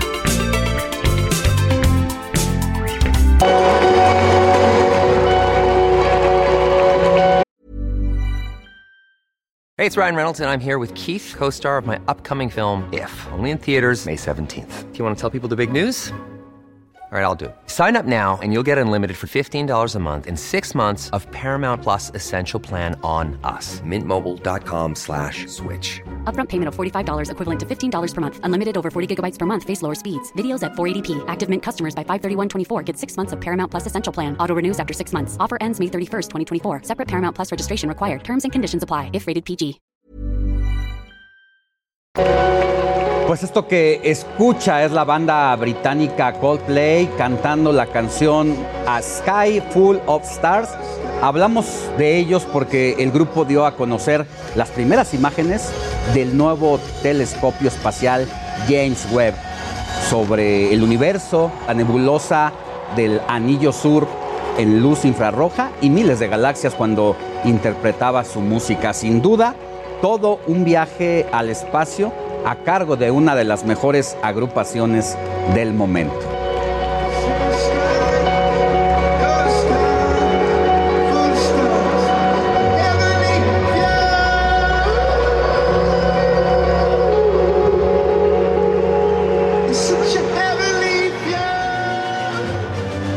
Vámonos a otros asuntos y temas que no debemos olvidar. Ya llegaron a suelo mexicano los 25 féretros con connacionales. Son migrantes que anhelaban una mejor vida, buscaban un sueño o una estabilidad, pero no pudieron lograrlo, pues la vida les jugó una mala pasada. En el primer vuelo arribaron Gustavo del Estado de México, María y Yomar de Guanajuato, Josué de Oaxaca, Marcial de Querétaro, Yair, Giovanni y Misael de Veracruz. En el segundo vuelo, Juan del Estado de México, Efraín y José de Guanajuato, Javier y Mariano de Oaxaca, Francisco, Mayra y Fernando de Zacatecas. Para el tercer vuelo arribaron Jesús y Pablo de Veracruz, Pedro José y Óscar de Guanajuato, Julio de Chiapas, Marcos de Oaxaca y mientras que ayer por la tarde Miriam de Chiapas y Alvarado de Guanajuato. Hay que recordar que son parte de, la, de las víctimas que murieron encerrados en una cabina de un tráiler que los trasladaba de manera ilegal por un pollero que los abandonó a su destino en una caja de un tráiler donde alcanzaron temperaturas de más de 45 grados durante horas y horas y no tuvieron agua ni alimentos. Algunos todavía se debaten entre la vida y la muerte. Las lesiones fueron de consideración porque se les destruyeron la mayoría de los órganos, pero ya estas víctimas lamentablemente ya están aquí en México, han llegado a su patria después de casi un mes. Vamos a cambiar de información y vamos al estado de Puebla porque ya suenan los candidatos rumbo a la gubernatura del 2024. Uno de ellos es el presidente del Tribunal Superior de Justicia, Héctor Sánchez Sánchez, quien dejó entrever que está interesado en participar en la contienda. Esto mientras que el coordinador de los diputados de Morena en la Cámara Baja, Ignacio Mier Velasco, dio a conocer que será en agosto cuando defina su participación o no por la gubernatura del Estado. Por cierto, Mier denunció penalmente ante la FGR al extitular de la UIF, Santiago Nieto, al gobernador poblano Miguel Barbosa, al fiscal general de ese mismo estado, Gilberto Higuera, así como al senador morenista Alejandro Armenta, por abusar de presuntas revelaciones de secretos y tráficos de influencias en perjuicio del partido Guinda. Y precisamente charlamos con Alejandro Armenta Mier, senador de Puebla, cuyo nombre ha sido noticia estos últimos días, y es que en la entidad se agitó el ambiente político y ha iniciado una guerra por el poder, no en la casa de enfrente entre partidos opositores, al interior del propio Morena.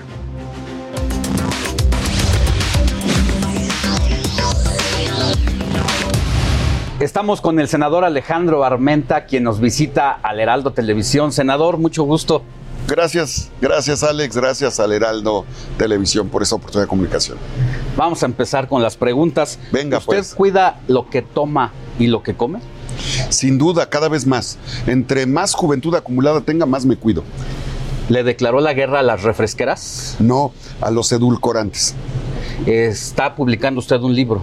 Sí, a favor de la niñez, a favor de los adultos mayores y de las comunidades indígenas para que cuiden su salud, el derecho fundamental a la vida.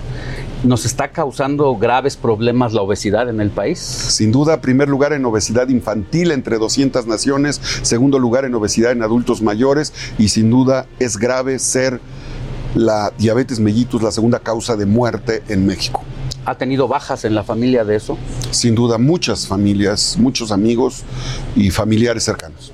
Es, entre otros motivos, eso, usted secretario de Hacienda en la Comisión del Senado, los boquetes que causa esta enfermedad al presupuesto público, ¿eso es lo que le lleva a hacerlo?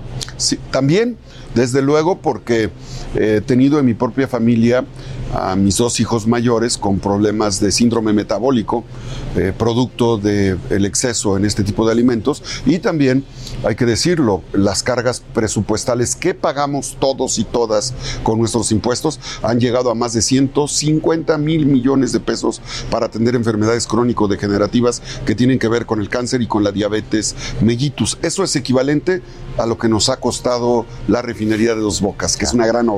A ver, jugador de fútbol. Llanerito. Karateca. Eh, Shitokai. Y senador. Porque recibí bullying de niño en la, pre- en la secundaria, eh, eh, sufrí bullying y entonces, bueno, me tuve que eh, meter a practicar este tipo de deportes, que te dan certeza, seguridad, disciplina. ¿Cinta negra? Cinta negra, primer dan. ¿A cuántos han noqueado en el camino? A nadie, solo les ganamos con respeto, les saludamos y seguimos adelante. Y Cada vez soy más el, el, el gallito de madera, es una fábula japonesa que solamente en condiciones extremas el gallo de madera es capaz de enfrentarse al o la mejor.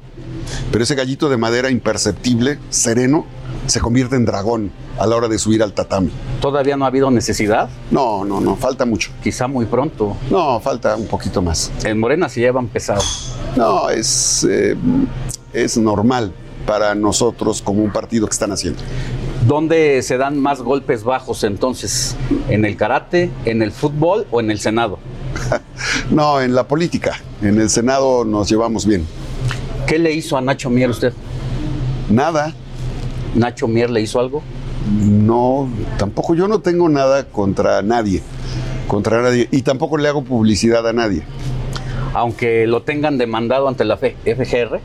Los temas judiciales se atienden en los tribunales, no se litigan en los medios. Cuando alguien litiga los temas judiciales en los medios, quiere publicidad. Que la paguen, que paguen la publicidad los que quieran publicitarse. Hasta en las mejores familias, Nacho Mere es su primo.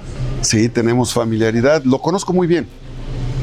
Eh, ¿Convivió con él de niño? No. Nunca. No. Siempre a distancia. Bueno, yo he sido una persona que trabajo siempre con la gente, con el pueblo, siempre estoy en contacto con los ciudadanos. No soy de élite política, soy un ciudadano que trabaja en los barrios, en las colonias, en los pueblos, en las comunidades, y esa es la diferencia que tengo. ¿A qué aspira el senador Armenta? A ser honesto, justo, a cumplir mis obligaciones. Lo más importante no es ser bueno o malo, como dijo nuestro presidente Andrés Manuel en estos días eso es, eso es un sentimiento maniqueo. Hay que ser justos, justos en la vida. Aspiro a ser justo. Además de eso, ¿a la gubernatura no aspira? Aspiro a seguir luchando por lo que los poblanos me permitan y por lo que Dios quiera. Y la Madre Tierra, creo en Dios y en la Madre Tierra. El que ya no se mueve, ya no sale en la foto. Al que madruga, Dios le ayuda y estoy a trote parejo, no me canso caminando. Me encantan las cabalgatas, me encanta correr, me encanta la bicicleta, la patineta. Soy chico patineta, patín. Me encanta el deporte. Político pobre, pobre político. La pobreza no es un asunto monetario. La pobreza es un sentimiento intelectual y emocional. Se puede ser inmensamente rico en términos monetarios y pobre en términos de valores y de principios. Mi riqueza no tiene que ver con cuentas o con bienes o con propiedades.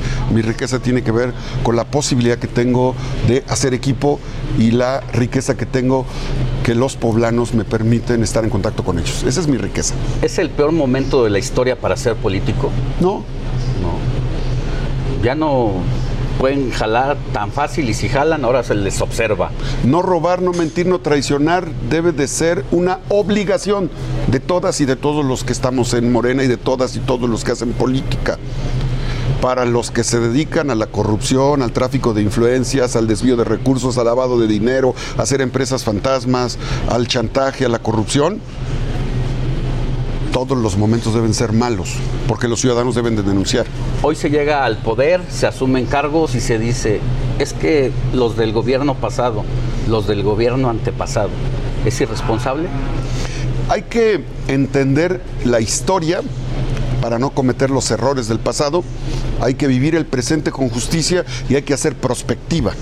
Soy administrador público de profesión, egresado de la Benemérita Universidad Autónoma de Puebla, Lobo Buap soy eh, egresado de la maestría en Administración del Instituto de Administración Pública y del Instituto Nacional en el doctorado en Administración. Esto significa que hago prospectiva, planeación estratégica. Tienes que revisar el pasado, entender el presente y proyectar el futuro. Trabajo en equipo, siempre en equipo, pensando en la evaluación diaria, semanal, mensual, trimestral, semestral, para que los objetivos y las metas que te propones se logren. ¿Usted para qué quiere el poder? Hay quien tiene el poder pero no puede. Es muy importante. El poder es la acción que permite que las cosas sucedan, que suceda la justicia, que suceda la seguridad. Nuestro país es un país rico, el estado de Puebla es un estado rico, no debemos de seguir pensando en programas para combatir la pobreza. Tenemos que lograr que se distribuya la riqueza de manera equitativa. Por eso desde la presidencia de la Comisión de Hacienda he promovido la justicia tributaria. Los que ganan más deben de pagar más, los que ganan menos deben de pagar menos. Por eso los bancos deben de pagar impuestos, por eso las empresas mineras que se llevan el oro, la plata, el zinc, el litio, las tierras raras, los minerales estratégicos, deben de pagar la deuda de nuestro país Esa es la soberanía financiera que estoy promoviendo en el Senado de la República. Siete de cada diez concesiones mineras que llevan, que extraen la riqueza de nuestro país son extranjeras. Que paguen la deuda para que nosotros podamos, con el servicio de la deuda, hacer carreteras, hospitales, escuelas, seguridad en todas las colonias, inversión productiva, corredores agropecuarios, vías férreas, puertos, aeropuertos, refinerías. Somos un gran país, somos un país rico, somos un estado rico. Necesitamos hacer justicia. El mole poblano, las semitas o los chiles en nogada. El mole poblano, las semitas, los chiles en nogadas, el queso, el chique, el- la barbacoa, eh, la moronga, el pozole, los tlacoyos, los tlayoyos, las chalupas. Puebla tiene una gastronomía que es parte de su acervo pluricultural, pluriétnico y cosmopolita. Eso es Puebla. Y bueno, los invito a comer un mole de caderas también, o un pipián, o un arroz con mole y pollo. Sin refrescos. Con, eh, mira, no estoy en contra, debemos de entender algo, no estamos en contra del el consumo de refrescos. En el mundo, el promedio de consumo de refrescos es de 100 vasos por persona al año. En Estados Unidos 400. En México 600. En Puebla 700. Pero en los niños de México, nuestros hijos, y en las comunidades indígenas 3.300 vasos de refresco. El tema es moderar. Mi abuelita que me educó desde los nueve años, soy huérfano de madre, nos decía todo con medida, nada con exceso. Cholita. Cholita.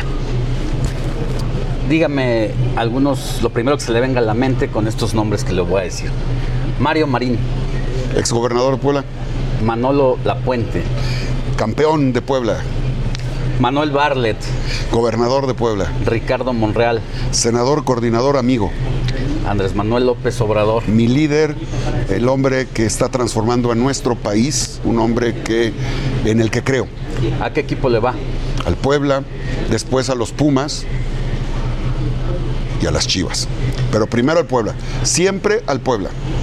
Y hablando de otros equipos como los de las corcholatas, al de gobernación, al de Palacio Nacional o al de la Cancillería. Yo estoy al servicio de Morena.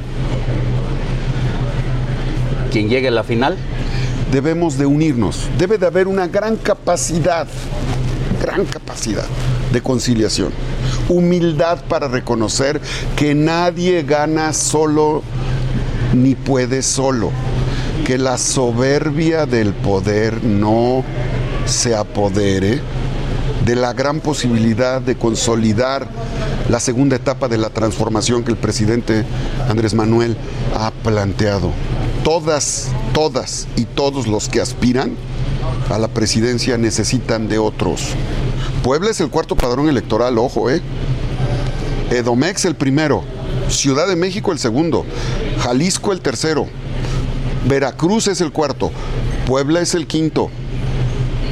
Todos los estados son importantes, hay que tener visión estratégica. Las elecciones se ganan o no se ganan, se gana o se aprende. En Morena debemos de aprender a ganar siendo gobierno, ya ganamos siendo movimiento. Tenemos una gran responsabilidad. ¿Le gustan las mascotas? Soy perruno y gatuno. Me encantan los animales. Mis hijos y mi esposa eh, recogen de la calle animalitos y los esterilizan. Es un tema de humanidad. Eh, como también lo tenemos que hacer con nuestros hijos y lo tenemos que hacer con los niños y con las comunidades indígenas, con los que menos tienen. ¿Cuántos tiene en casa? En casa, seis gatos. Este, acaba de llegar uno, chiquito, que lo esterilizaron.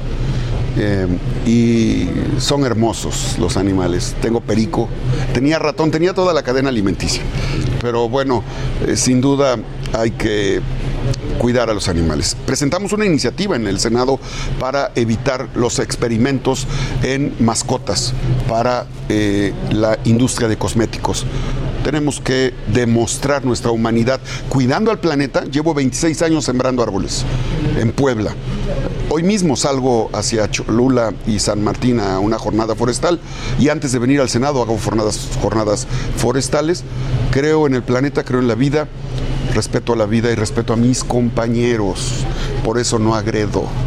Por eso, cuando hay una pelea, debe de ser de dos. Yo no estoy en pleito con nadie. Sin duda. Estoy en paz. Sin duda el perro es mejor amigo del hombre. Me encanta. Tengo un perro que se llama el Tommy y me, acompaña a correr, jugamos fútbol. Es una gran mascota, es un animal noble. Senador, gracias por haber estado con nosotros, Alejandro Armenta. Buen Gracias, día. Alex Tocayo. Alejandro, el- ya, la etimología de Alejandro es valiente, vencedor y protector. Ese es, ese es el sentido etimológico de nuestro nombre. Proteger y vencer. Gracias.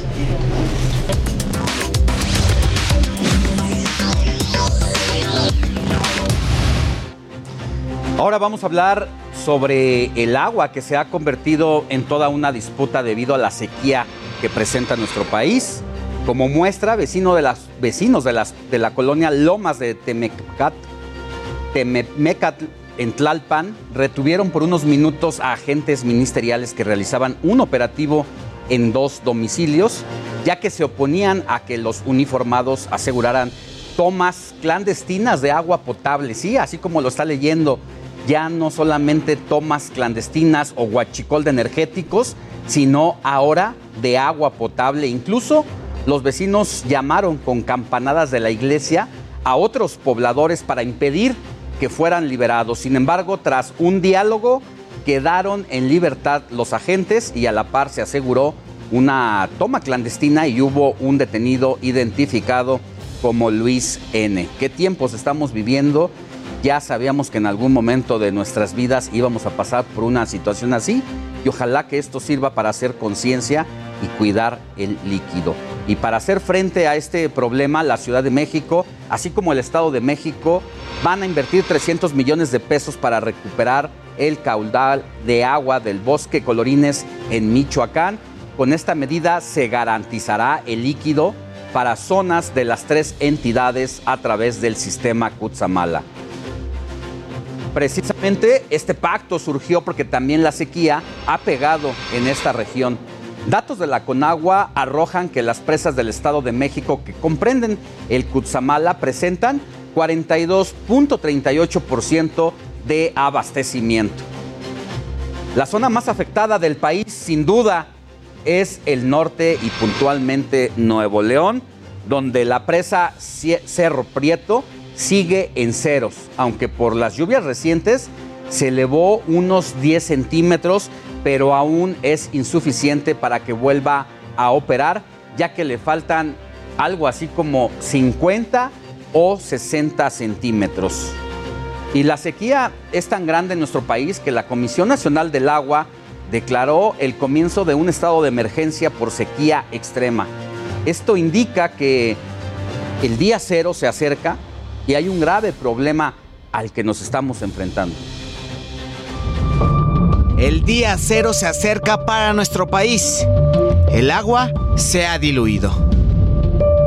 Y es que México declaró el inicio de emergencia por sequía severa, extrema o excepcional en cuencas para este año.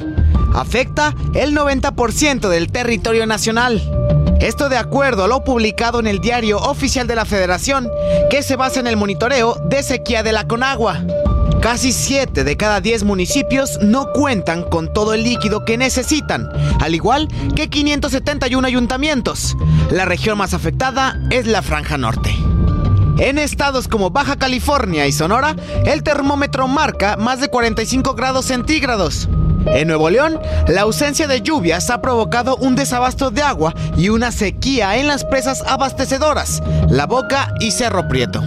30 municipios de Tamaulipas enfrentan algún grado de sequía, 12 de ellos es severa. En el Bajío, el panorama es el mismo. La zona industrial y agrícola no tienen la suficiente agua para su producción. Prácticamente todos los municipios de Aguascalientes presentan algún grado de sequía. Según Conagua, son cuatro los niveles de sequía. Moderada cuando las cuencas de un municipio están al 80% de su almacenamiento. Sequía severa cuando los niveles son menores al 65%. Sequía extrema cuando la capacidad es menor al 40%. Y a excepción cuando la capacidad de almacenamiento está por debajo del 25%. Así, la crisis del agua que se ha convertido en un martirio para millones de mexicanos. Iván Márquez, Heraldo Media Group. Y mire, los cinco estados que registran sequía extrema son Chihuahua, Sonora, Coahuila, Baja California y Baja California Sur. Es decir, gran parte del norte del país está sufriendo esta, esta sequía, pero no todas son malas noticias, pues se prevén lluvias muy fuertes en estados como Sinaloa, Nayarit, Jalisco, Michoacán y Guerrero. Lluvias fuertes en Durango, Colima, Guanajuato, Estado de México, Morelos y Oaxaca, mientras que intervalos de chubascos con lluvias en Sonora, Zacatecas, Querétaro, Hidalgo, Veracruz, Puebla, Ciudad de México y Chiapas. Y lluvias aisladas se presentarán en Baja California Sur, Yucatán y Quintana Roo. Así la situación de las sequías por un lado y las intensas lluvias por el otro, hay que tomar previsiones. Y vámonos a leer mensajes de la audiencia. Mire, muy buen día a todo el equipo del informativo de fin de semana. Soy Javier Flores del Estado de México. Alex, de casualidad, ¿sabes qué autos no circulan este sábado? Por favor, pues la respuesta es el hoy no circula, aplica para todos los automóviles con holograma 1 solamente y con terminación de placas impares, es decir, 1, 3, 5, 7 y 9, además de todos los de holograma 2 y forán. Otro mensaje que nos escriben, Alex, me gusta mucho tu programa. Disculpa, ¿sabes si el siguiente ciclo escolar será presencial o en línea? Soy la señora Silvia Rodríguez de Oaxaca. Respuesta es, pues, de acuerdo con la Secretaría de Educación Pública, el regreso a las aulas aplicará para todos los estudiantes de nivel básico a nivel, a nivel nacional y se deben presentar en su plantel desde el primer día del nuevo ciclo. Otro mensaje alcanzamos a leer antes de irnos a una pausa. Muy buenos días, Alejandro. De casualidad tendrás el dato de qué estaciones de la línea 2 del Metrobús cerrarán y cuándo. Soy Luis Hernández. Sí, sí lo tenemos. Eh, va a ser, ahora le digo, es en la. El cierre va a ser de el cierre de la línea 2, se efectuará a partir de este domingo 17 al 23 de julio y estará de la estación de Santa Marta a Jalpa. Durante los días sin servicio se podrán disponer de unidades de la RTP. Así las cosas. Bueno, nosotros vamos a una pausa y volvemos con más información.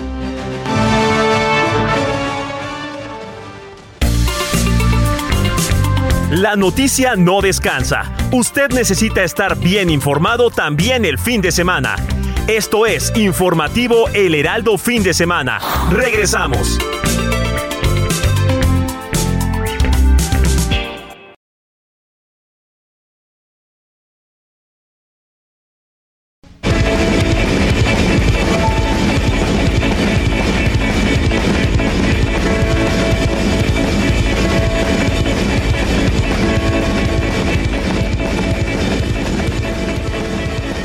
Escuchamos a Pachuco, una de las canciones emblemáticas de la maldita vecindad, banda que se va a presentar este sábado a las 7 de la tarde en el Zócalo de la Ciudad de México. El evento será totalmente gratuito.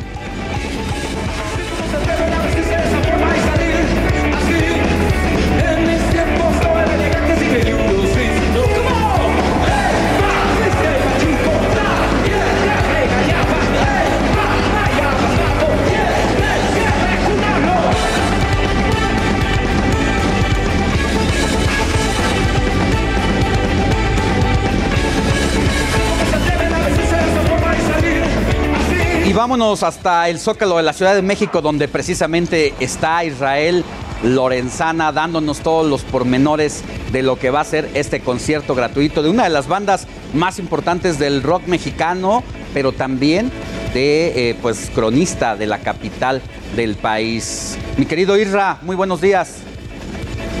Alejandro, ¿cómo te va? Muchísimas gracias. Es un gusto saludarte esta mañana. Como lo señalas, estamos ubicados aquí ya en la plancha del Zócalo Capitalino, Esto, por supuesto, pues está esta zona totalmente delimitada y además, déjame decirte que el acceso vehicular desde la madrugada ha quedado totalmente restringido, ya no puede circular ningún vehículo aquí en el circuito Plaza de la Constitución, vialidades como 20 de noviembre, Pino Suárez, 5 de mayo, 5 de febrero, República de Brasil, Moneda y Corregidora están totalmente cerradas a la circulación. De hecho, hay elementos de la Secretaría de Seguridad Ciudadana también quiero mostrarte cómo todavía permanece la plancha del Zócalo con estas vallas metálicas, está totalmente delimitada. Hemos platicado con algunos eh, pues jóvenes que están aquí de seguridad privada y nos han dicho que será a las 7 de la noche cuando aparentemente retiren estas vallas para que la gente ya tenga un acceso libre. Ya lo comentabas bien, será a las 7 de la noche cuando comience este concierto totalmente gratuito del grupo de rock mexicano La Maldita Vecindad y los Hijos del Quinto Patio. De hecho, estamos observando de fondo, frente a la Catedral Metropolitana, el escenario que van a ocupar esta noche para el concierto, que además hay que decirlo, se espera que sea multitudinario, miles de personas estarán viniendo a disfrutar de este concierto que ofrece el gobierno capitalino, ahí las vallas metálicas y bueno, pues sin ningún vehículo aquí en la plancha del Zócalo, en el circuito Plaza de la Constitución. Y esto será hasta que termine el concierto, así que también es un llamado a tiempo para nuestros amigos que van a venir aquí al zócalo de la ciudad, bueno, pues hay que tomar previsiones, hay cortes viales, elementos policíacos, pues por supuesto apostados y vallas metálicas para impedir el paso vehicular, únicamente los peatones pueden accesar aquí al primer cuadro de la capital. Pues es la información que te tengo, Alejandro, nosotros por supuesto vamos a permanecer al pendiente. Gracias Israel Lorenzana, eh, si tú te quieres quedar al concierto, pues aprovecha ya no te muevas de ahí porque al rato va a ser imposible entrar. Faltan 10 horas, cómprate una torta por ahí y nos sirve que mañana nos haces un enlace en vivo también. Claro que sí, de hecho se espera que desde muy temprano haya filas de personas esperando accesar. La verdad es de que esto no se da todos los días y sí vale la pena, por supuesto, estar aquí para apreciar esta música que además, bueno, pues seguramente también es de tus tiempos, nosotros la vivimos de jóvenes y hay que disfrutar de música del Pachuco Mayor. Así es. Gracias Israel, cuídate mucho. Hasta luego. Buen día. Es momento de ir a un resumen informativo en la voz de Moni Reyes.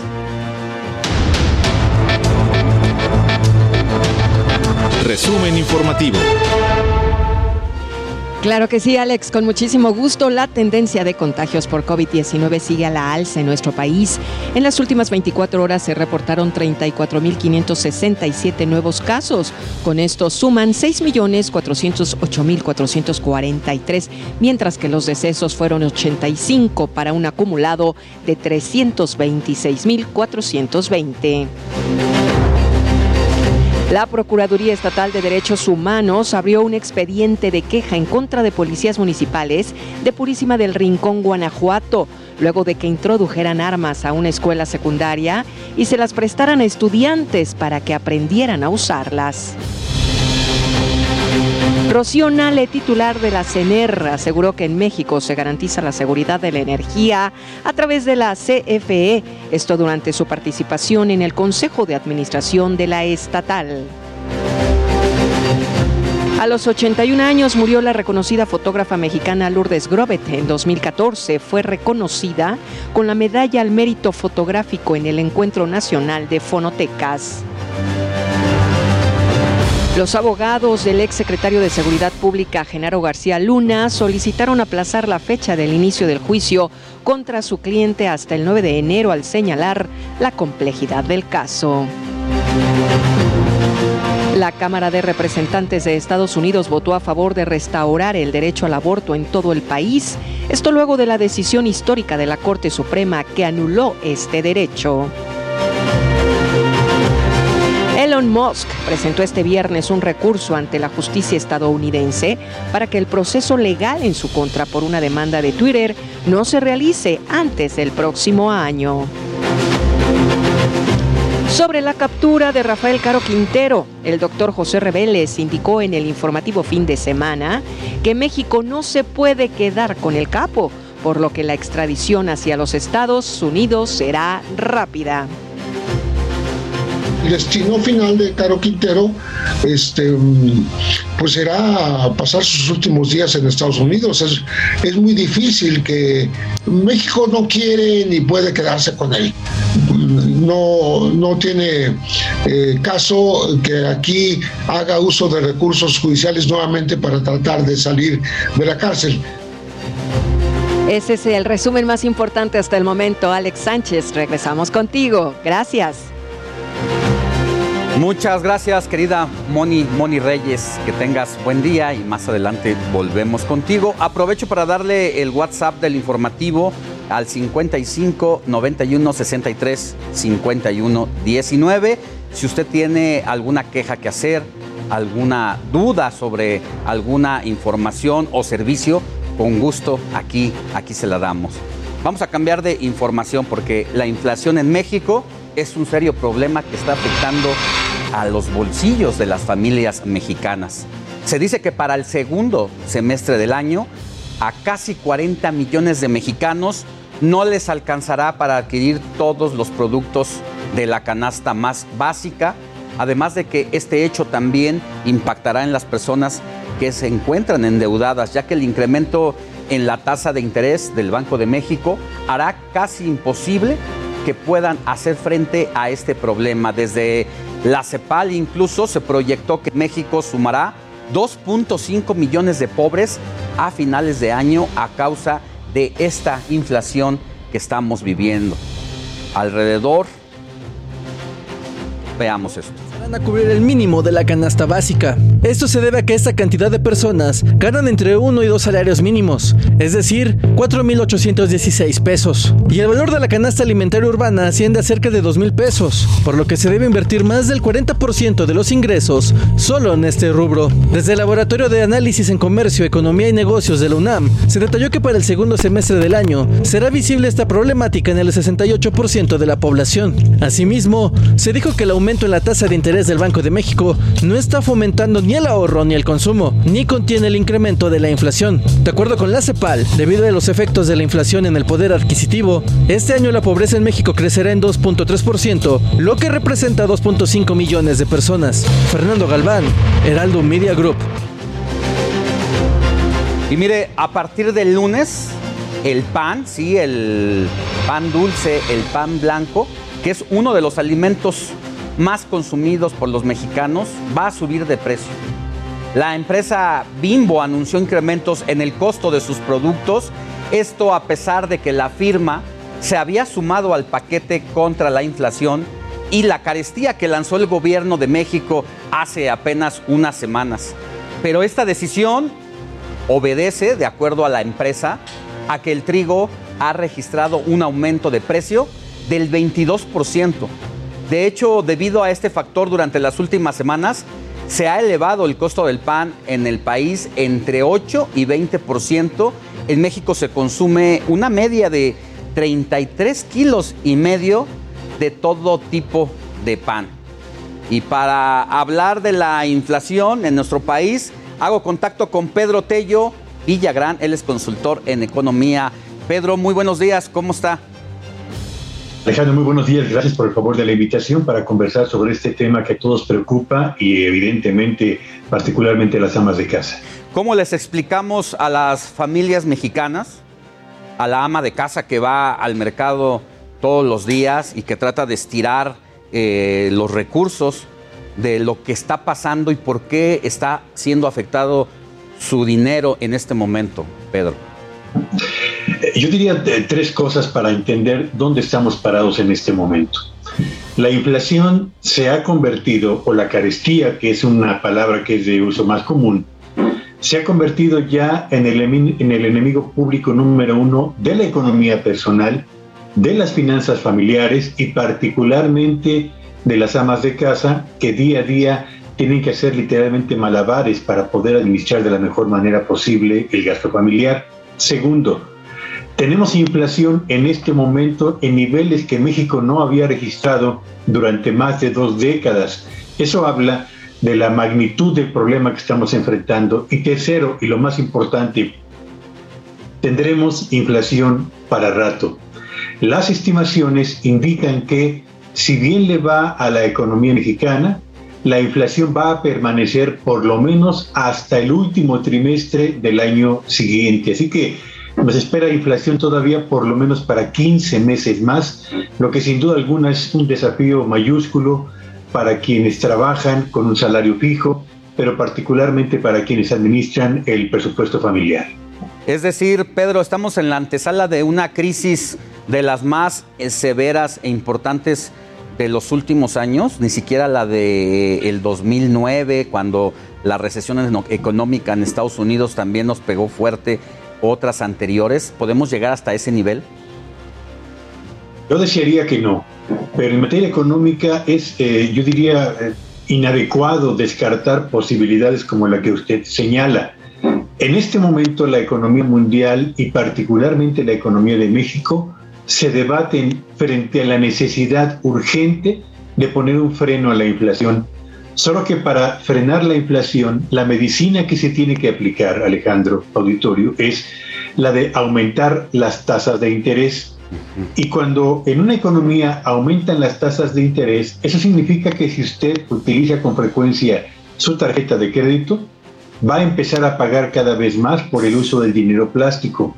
Si usted tiene un crédito contratado a tasa variable personal o de nómina, significa que le van a cobrar más por tasas de interés. Así que esta medicina amarga lo que provoca es, por una parte, que para enfrentar un problema que es la carestía, nos generan un daño colateral muy importante, que es tener que desembolsar todavía más por el crédito que ya veníamos utilizando. Así que eh, cuando la economía mundial y la economía mexicana enfrentan esta circunstancia, la medicina amarga es inevitable. ¿Nos va a llevar a una recesión? ¿Nos va a llevar a una crisis? No lo sabemos. En este momento, en los principales analistas a escala mundial asumen que la economía mundial muy probablemente entrará en una recesión en la primera mitad del año próximo. Creen que será una recesión de corto plazo, lo cual es una noticia digamos, relativamente favorable, y una recesión poco profunda, también favorable, a diferencia de las recesiones últimas que hemos vivido a escala mundial. Bueno, pues por lo menos dentro de la situación complicada, al menos es una noticia de consuelo de que hay que pechugar un poquito para no llegar hasta el fondo como en otras ocasiones, Pedro. Decirle también a las personas, al auditorio que nos ve y nos escucha, que parte de esta situación de la inflación no solamente es en México ni en Estados Unidos, es a nivel mundial y entre otros factores porque veníamos de una situación complicada de la pandemia donde estamos sufriendo las consecuencias, pero luego también el tema de la guerra en Ucrania a partir de la invasión de Rusia tiene que ver, ya decíamos hace ratito antes de presentarte, el aumento del pan blanco, por ejemplo, pues son parte de los efectos de esta invasión. Sí, por supuesto. Desde que empezó la pandemia, los precios internacionales del petróleo empezaron a escalar, particularmente el año pasado alcanzaron niveles de 120 dólares por barril. Y yo le diría a quienes nos escuchan lo siguiente, México importa gasolina, combustóleo, diésel, turbocina y todos los productos derivados del petróleo. Y cuando un país como México trae del exterior productos que no producimos en cantidades suficientes, eso significa que dependemos del precio que esos productos tengan más allá de nuestras fronteras. El año pasado México importó más de 55 mil millones de dólares solo de petróleo, combustibles y derivados del petróleo. Eso significa que usted y yo estamos pagando combustibles caros porque la materia prima que no producimos internamente en cantidad suficiente la tenemos que traer del exterior. Pero además, Rusia y Ucrania son dos importantes productores y oferentes de granos básicos a escala mundial, particularmente de trigo. Y si la guerra lo que provocó, entre otras cosas, fue afectar el suministro regular de esos granos, entre ellos el trigo, hoy estamos viviendo las consecuencias en México con el alza en los precios del pan blanco, pero también del pan de dulce.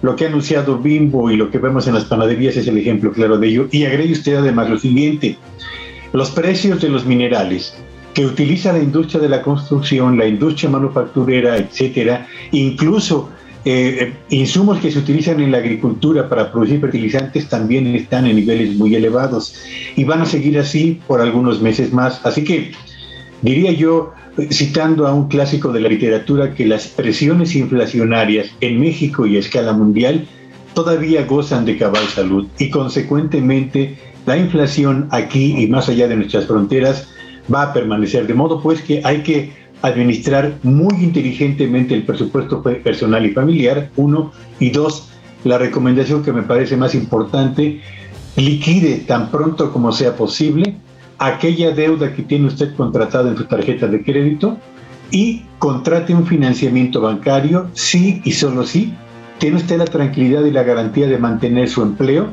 y el ingreso suficiente para poder pagar en tiempo y forma ese crédito. ¿Por qué?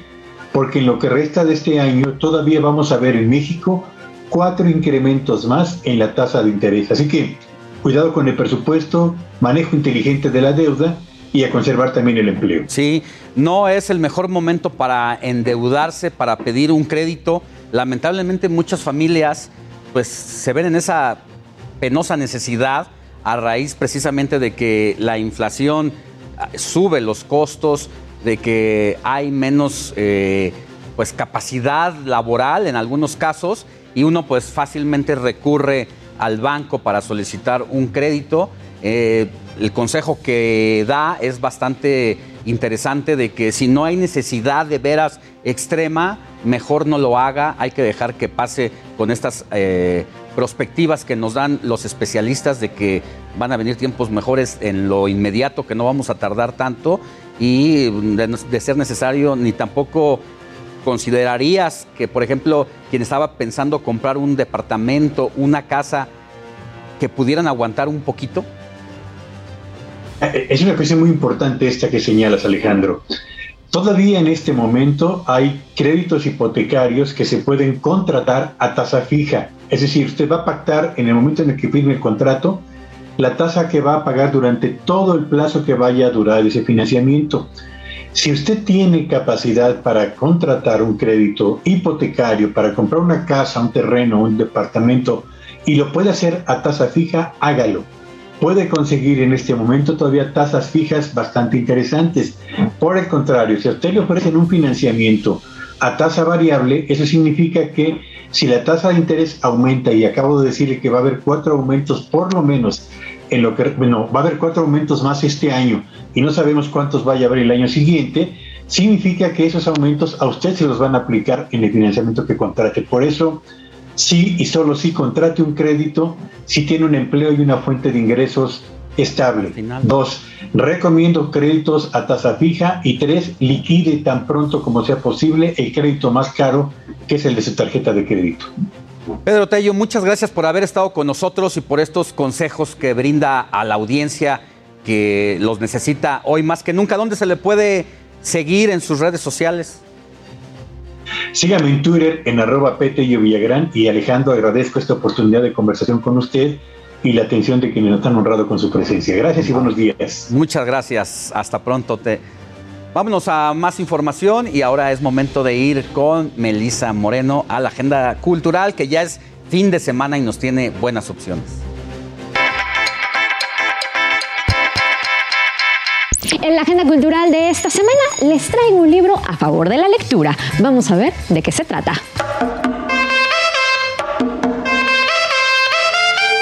Vocabulary of Solitude, Vocabulario de la Soledad del artista suizo Hugo Rodninone, es la muestra que presenta dos obras a gran escala instaladas en la fachada y en el patio central del Museo Tamayo.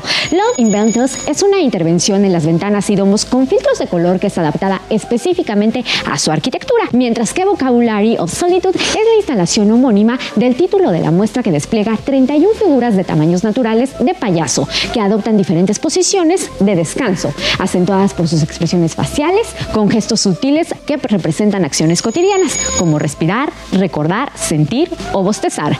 Esta exposición se presenta en el Museo Tamayo.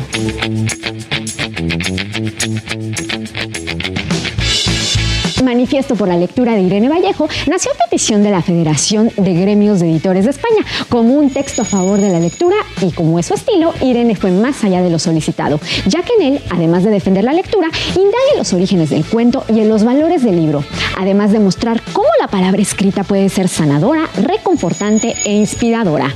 Manifiesto por la lectura es editado por Ciruela.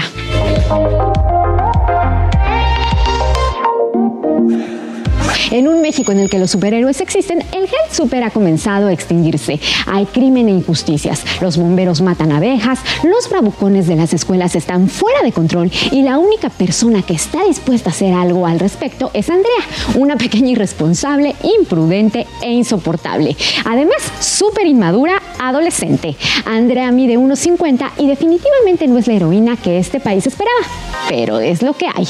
Tras una exitosa temporada de la teatrería, llega al Teatro La puesta en escena 245 actos de maldad extraordinaria.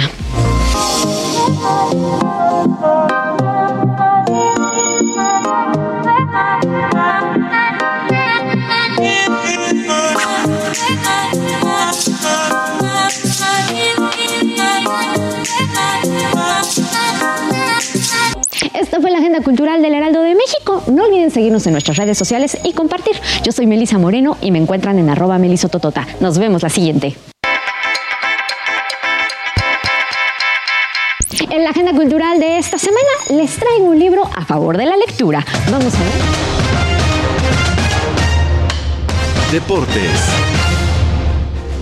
Vamos con toda la información deportiva este fin de semana y por supuesto arrancamos con la jornada 3 del torneo Apertura 2022 que arrancó desde el miércoles pasado, lo vimos con la victoria de las Águilas del América que derrotaron en la cancha del Estadio Azteca un gol por cero al Toluca, un golazo de verdad en los últimos instantes en la agonía del encuentro por parte del paraguayo Richard Sánchez. Hoy va a haber más enfrentamientos por supuesto, juega el Atlas, el bicampeón, también juegan las Chivas esta tarde, por ahí hay que estar bastante pendientes, pero realmente solamente son dos encuentros los que se van a llevar a cabo el día de hoy, porque en la noche viene un poco de lo que es el plato fuerte de eh, la jornada, indudablemente. ¿Por qué el América adelantó su encuentro? Pues precisamente porque hoy en la noche va a estar enfrentando al Chelsea, a este gran equipo de la liga inglesa. El partido será ya en suelo estadounidense a las 9 de la noche. Un partido sumamente llamativo de los varios que va a tener el conjunto americanista allá en la Unión Americana, enfrentando a grandes clubes del viejo continente. También se estará midiendo frente al Manchester City y frente al Real Madrid. De hoy frente al Chelsea se habla que puede debutar con el conjunto blue el extremo Raheem Sterling, que precisamente llega del City y en el City eh, enfrentando al América, claro, estaría debutando posiblemente el delantero noruego Erling Haaland, la bomba del verano. Y hablando precisamente de este tema, pues ha habido muchos partidos de equipos mexicanos en estos últimos momentos y también en los próximos días, en las próximas semanas en las que estarán enfrentando equipos europeos. Por ahí vimos el miércoles en Ciudad Universitaria a los Pumas recibir al Celta de Vigo, en donde empataron y pues fue un gran, una gran tarde, ¿no? Un gran espectáculo para toda la afición que le gusta el fútbol en nuestro país. También de la misma manera, el día de ayer en la cancha del Estadio Azteca, el América Femenil empató perdón, frente al Bayer Leverkusen de Alemania. Y pues ahí está la agenda futbolística. Y nada más para platicarlo, no lo podemos dejar pasar, el asunto del Mundial de Fútbol Bandera que se llevó a cabo en los Estados Unidos, en donde las mexicanas, el equipo femenil, quedó campeón, invictas incluso, derrotaron en la final. La noticia no descansa. Usted necesita estar bien informado también el fin de semana.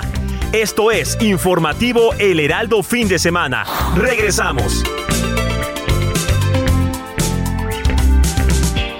Y es momento de ir con Luis Ramírez de Mundo Inmobiliario, el hombre que más sabe de este sector y que nos va a dar ahora consejos, porque cuántas veces no conocemos o en algunos de los casos, que no es el mío, pero seguramente le han intentado hacer fraude por venderle un terreno, una casa de esto nos va a hablar Luis Ramírez. Adelante, Luis.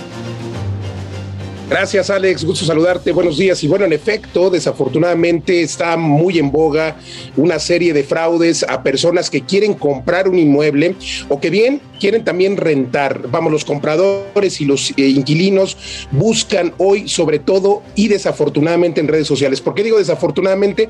Porque es el medio en el que más eh, se han dado estos eh, fraudes, hay que decirlo con todas sus letras, Alex, y bueno, eh, para ello es muy importante primero entender que pues se debe buscar a un agente inmobiliario. Los agentes inmobiliarios, y aquí la recomendación, no van a cobrarle nunca al comprador, pero tampoco le van a comprar al inquilino. En ese orden de ideas, pues vale la pena, si no, eh, si no les van a, cobrar, pues que, justamente se acerquen a uno de estos profesionales inmobiliarios, agentes inmobiliarios que estén agremiados a alguna asociación o a una marca inmobiliaria. Pero esto es eh, bien importante que lo conozcan, porque a veces no nos acercamos, creemos que eh, nos van a hacer la vida imposible, que nos van a cobrar.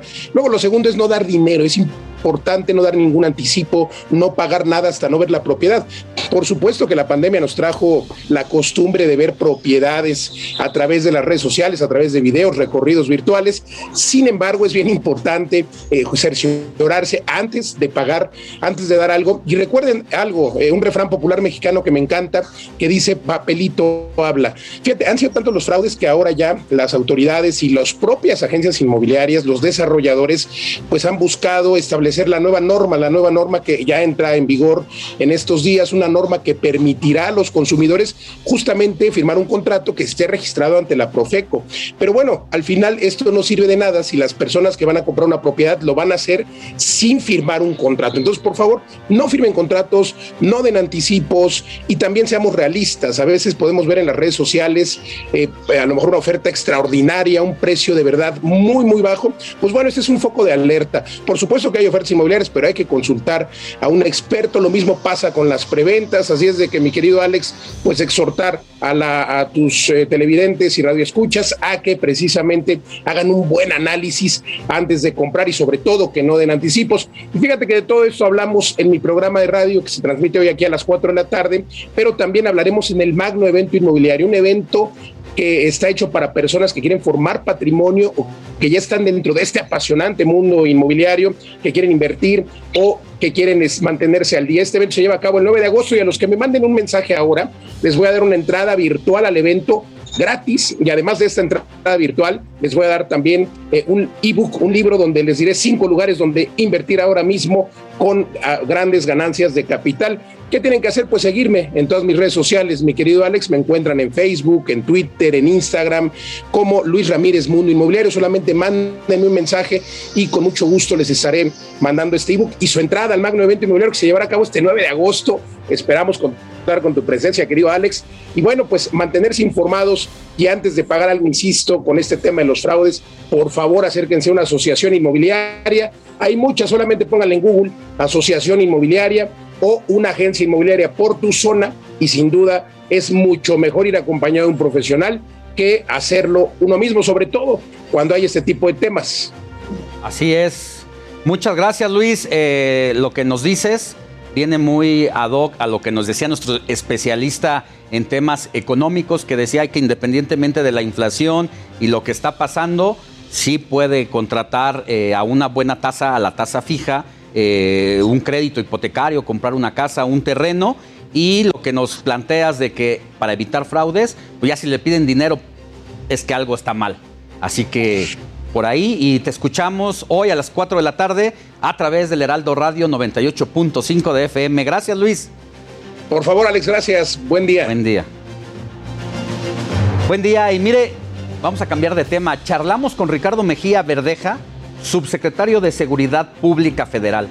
El funcionario nos dijo si sigue creyendo o no en la política de los abrazos, no balazos del presidente López Obrador y también se confiesa sobre sus aspiraciones para competir por la gubernatura de Coahuila el próximo año. Esta es la charla.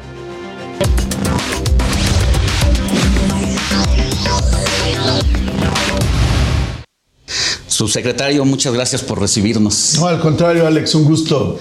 Bienvenido tú y el auditorio. Estamos cerca de la paz en México. Estamos construyendo la paz y sentando las bases para eh, pacificar el país. Eh, recibimos el país con una tasa de violencia muy alta, con grupos criminales empoderados y la política de este gobierno ha sido atender las causas, reforzar la inteligencia y un despliegue de fuerza que nos permita eh, mejorar la seguridad y también un programa de, de cero impunidad como parte de la Estrategia Nacional de Seguridad.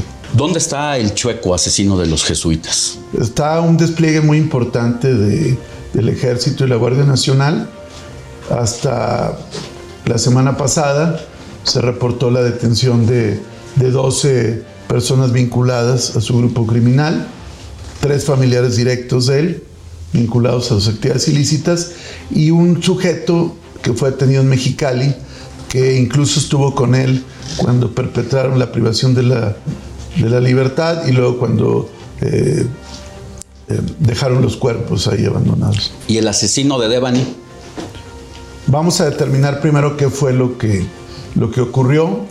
Esta semana es clave porque van a entregarnos ya el dictamen homologado que los diferentes eh, peritos forenses están revisando, donde hay la intervención del Instituto de Ciencias Forenses del, del Tribunal Superior de Justicia de la Ciudad de México y también un especialista eh, forense de la ONU junto con la gente de la Fiscalía de Nuevo León. Entonces esta semana es clave y vamos a saber primero cuál fue la causa del deceso de Devani. Acá entre nos sigue creyendo en la política de los abrazos, no balazos. Bueno, abrazos, no balazos, no significa, como dice mi secretaria Rosa Rodríguez, que estemos cruzados de brazos. Como el presidente lo dice, buscamos una sociedad más fraterna y solidaria y atender las causas que originan la violencia. Por eso pretendemos, es un ideal, pretender que, que la gente eh, sea más fraterna, pero eso no significa que no haya un despliegue eh, de seguridad muy importante en todo el país. Hoy hay cuarteles de la Guardia prácticamente en todos los estados, en todas las regiones. Hay eh, fuerzas de seguridad eh, federal, pero sobre todo una participación muy importante de nuestras Fuerzas Armadas. Todos los días, Alex, esto no se sabe, pero se detienen en el país por conductas, infracciones a la ley o a los reglamentos, entre 1.200 y 1.600 personas. O sea, hay una, hay una actitud de, persecución criminal fuerte. Pero eso no significa, como a veces buscarían algunos, que, que, el Estado mexicano, el gobierno, pues se convierta en un ente generador también de violencia y que la violencia la combatamos con más violencia o que la frontera entre quien asesina y comete este tipo de, de actos eh, reprobables también los haga el Estado. Esa es la gran diferencia. Uh -huh. ¿Duerme bien el subsecretario? Pues duermo bien el tiempo que, que, puedo dormir, sí, claro. ¿Cuántas horas está durmiendo al día? Pues entre cuatro y cinco horas más o menos. ¿El que no se mueve no sale en la foto? No, eso ya quedó en la historia. Eso. Esa frase era de Fidel. Velázquez. Se la estoy diciendo al revés. Ajá. Antes se decía, el que se mueve no sale en la foto. Ah, Hoy okay. es, el que no se mueve no sale en la foto. Bueno, hay que moverse para salir en la foto. o hay que aguantarse un rato, como quiera la foto te lo cuento, ¿no? ¿El PRI está muerto? No, yo creo que no está muerto. Yo creo que en política nadie, nadie muere. Como decía un político francés de la época de la Revolución Francesa, en política se muere para volver a nacer. O sea, tampoco podemos ser las exequias de ninguna organización política, pero creo que hay otras fuerzas hoy más posicionadas. El mapa político del país ya cambió y hay también organizaciones que cumplen ciclos históricos. Yo creo que eso es lo que está pasando. ¿De Acapulco o de Coahuila? De Coahuila, pero también debo reconocer que, que tengo un cariño por, por Acapulco y por muchas partes del país, por México. Yo también he, me he desarrollado en la Ciudad de México. Eh, creo yo que en esta sociedad moderna de hoy uno tiene muchas identidades y el que uno tenga una identidad con un lugar no significa que no, que no la tengas con otro. Es como el México norteamericano.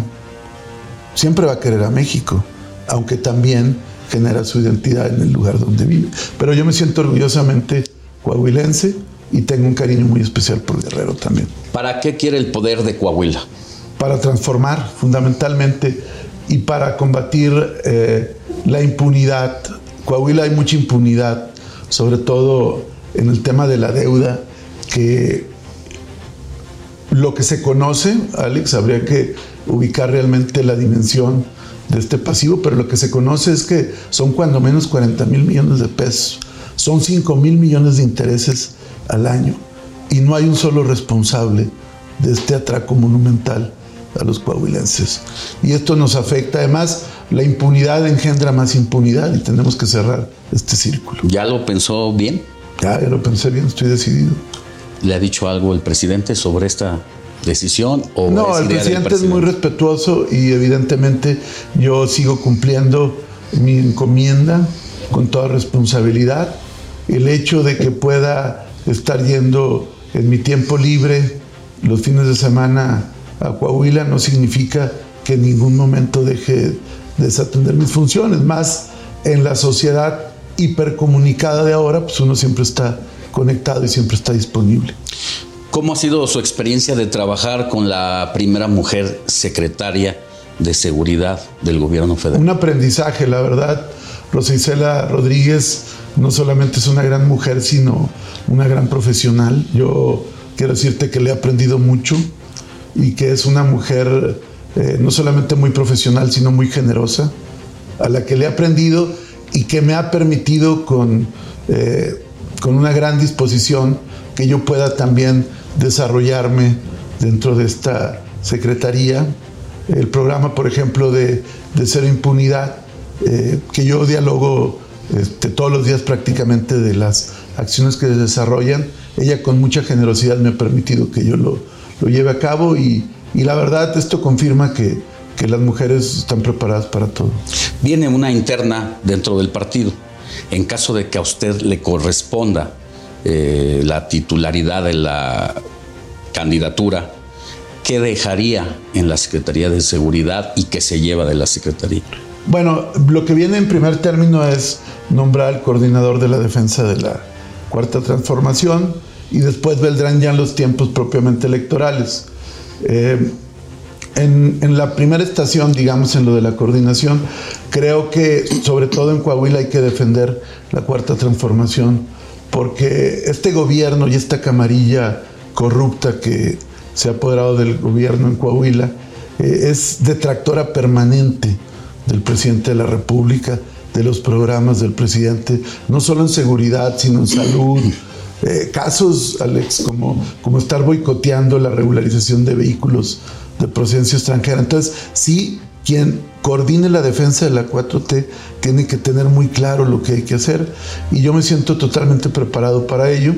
Evidentemente, si esto llegara a darse, pues yo cerraré un ciclo muy importante en mi carrera profesional y de servidor público en esta área y creo yo que ha sido un privilegio sin duda ser parte de la construcción de esta nueva estrategia de seguridad. Creo que el legado más importante es el que ha construido el presidente, la creación de la Guardia Nacional, privilegiar la inteligencia, la creación del Registro Nacional de Detenciones y un conjunto de políticas que paulatinamente empiezan a rendir frutos. Se va a la disputa una cueva prista donde inició la revolución en caso de ganar, no va a culpar al neoliberalismo y a los del pasado? Bueno, lo que sí tenemos que hacer es una revisión, una comisión de la verdad, porque hay muchos expedientes abiertos. Yo no creo en el borrón y cuenta nueva, tampoco en la afrenta personal que hay que, pero sí es importante saber exactamente qué fue lo que pasó. Eh, creo yo que al contrario, Coahuila está alejado de su tradición histórica en este momento. Eh, nosotros tenemos el legado democrático de Madero, tenemos el legado eh, de defensa de las instituciones de Venustiano Carranza, y hoy me parece que el gobernador actual y toda la camarilla que, que gobierna está más alejado que nunca de ese ideal. Entonces realmente recuperar la tradición histórica de Coahuila y al mismo tiempo construir una nueva historia para proyectar al Estado al lugar que se merece. ¿No importa si se cometieron excesos en otros sexenios? No, sí importa, claro, hay que, hay que revisarlo, no, no puede haber impunidad, no puede haber eh, borrón y cuenta nueva, hay que ver qué pasó con la deuda. Y la otra, ya los fondos de pensiones, Alex, eh, magisteriales están quebrados, ahí también hay un saqueo y ahorita, por ejemplo, se quieren apropiar del organismo de agua de, de la región centro que controlan los ayuntamientos de Monclova y Frontera. Entonces siguen los despojos, siguen esta visión patrimonialista de, de usar los recursos del pueblo para beneficio personal. Entonces tenemos que revisar eso sin duda. Se emitió alguna vez en el sexenio morenista more, more, de Moreira. Moreirista. Moreirista. No, hay que quitar el moreirismo y hay que poner el morenismo. Se emitió una gaceta parlamentaria falsa donde se inventó una sesión legislativa que no existió para conseguir una deuda. ¿La va a revisar? Claro, imagínate, yo fui diputado local de Coahuila, yo fui parte de, de ese congreso que fue el congreso que desconoció a Victoriano Huerta. Esa fue la, la 22 legislatura. Yo fui diputado, evidentemente, muchas legislaturas después. Pero ese es, ese es el Congreso de Coahuila. Imagínate la vergüenza que ahora hayan eh, falsificado un decreto para justificar créditos bancarios. Desde luego que eso se tendrá que revisar.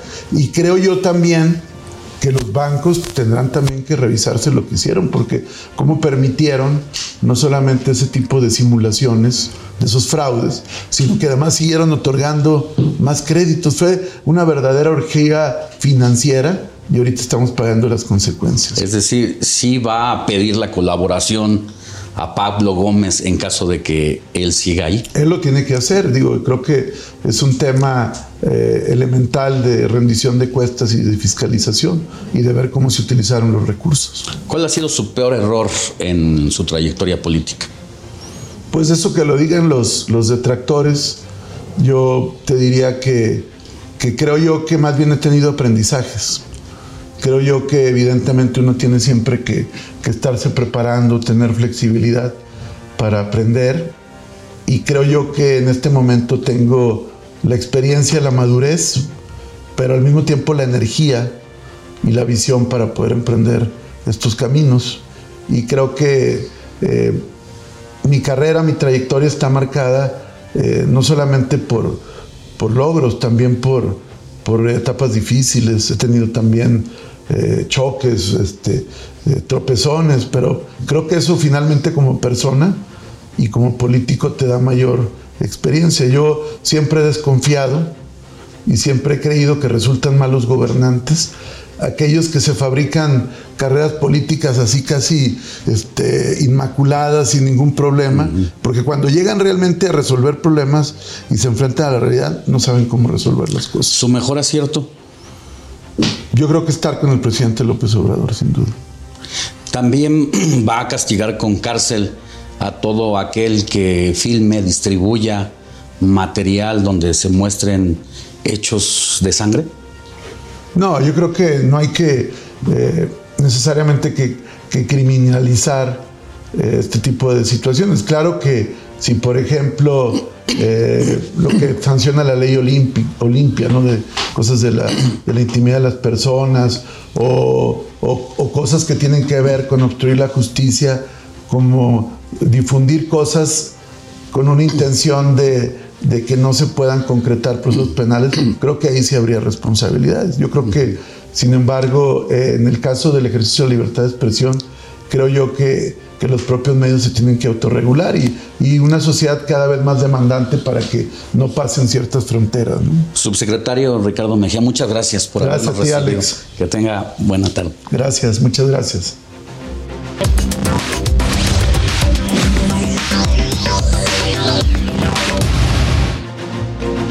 En la agenda del presidente Andrés Manuel López Obrador para este sábado 16 de julio se contempla la inauguración de una planta procesadora de Nestlé ubicada en el puerto de Veracruz. Este nuevo proyecto será generador de empleos en el estado, planta que está ubicada sobre la carretera Veracruz-Soledad, de doblado a la altura de la comunidad de Santa Rita, zona rural del estado. Y mire, después de más de tres meses del caso de la desaparición de Devani Escobar, este lunes se darán a conocer los nuevos resultados periciales sobre su muerte, según informó el subsecretario de Seguridad y Protección Ciudadana, Ricardo Mejía. El cuerpo de la joven fue exhumado el pasado 1 de julio por autoridades federales y de la Fiscalía Especializada en Feminicidios de Nuevo León, luego de que el Poder Judicial concedió la autorización legal para realizar la tercer necropsia. El comité de emergencia de la OMS se reunirá el próximo jueves para determinar las medidas que deben adoptarse contra el brote actual de la viruela del mono y analizar si es necesario declarar una emergencia internacional por la enfermedad cuando los casos superen los 10.000. En más de 60 países esto ocurrirá, ocurrirá y a finales de junio una primera reunión del mismo comité emergencia no consideró necesario declarar aún la emergencia internacional por la viruela del mono, aunque mantuvo el riesgo moderado por el brote.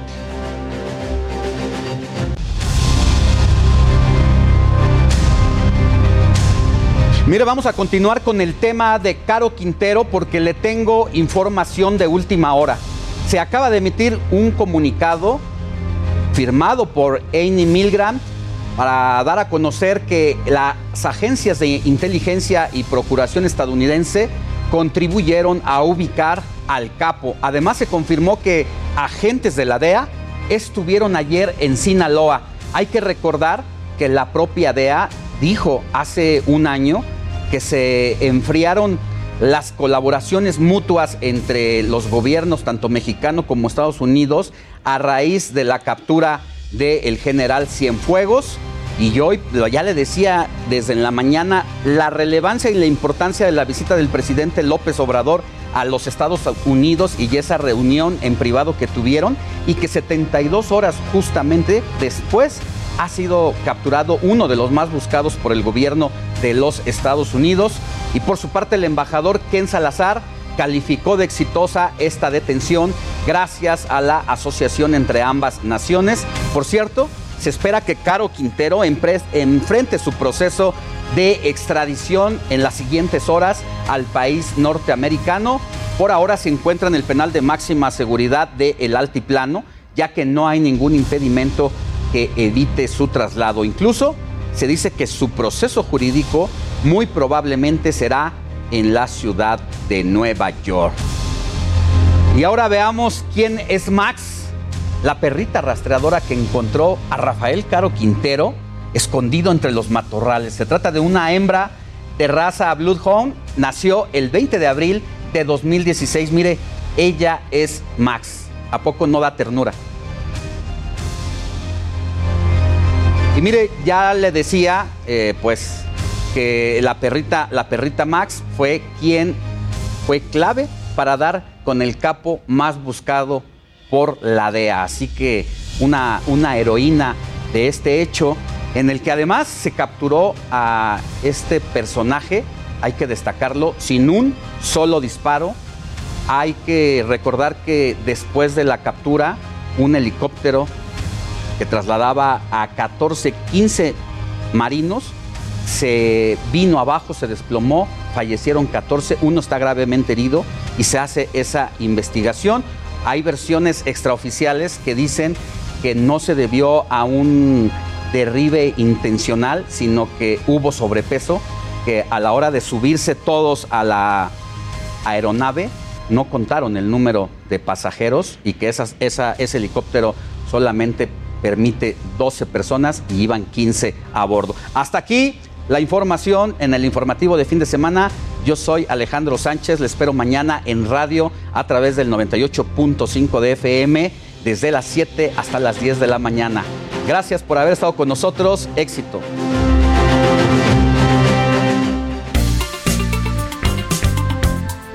Heraldo Media Group presentó Alejandro Sánchez y el informativo Heraldo fin de semana. La información y el entretenimiento que usted necesita para estar enterado también en su descanso. Por el Heraldo Radio, con la H que sí suena y ahora también se escucha.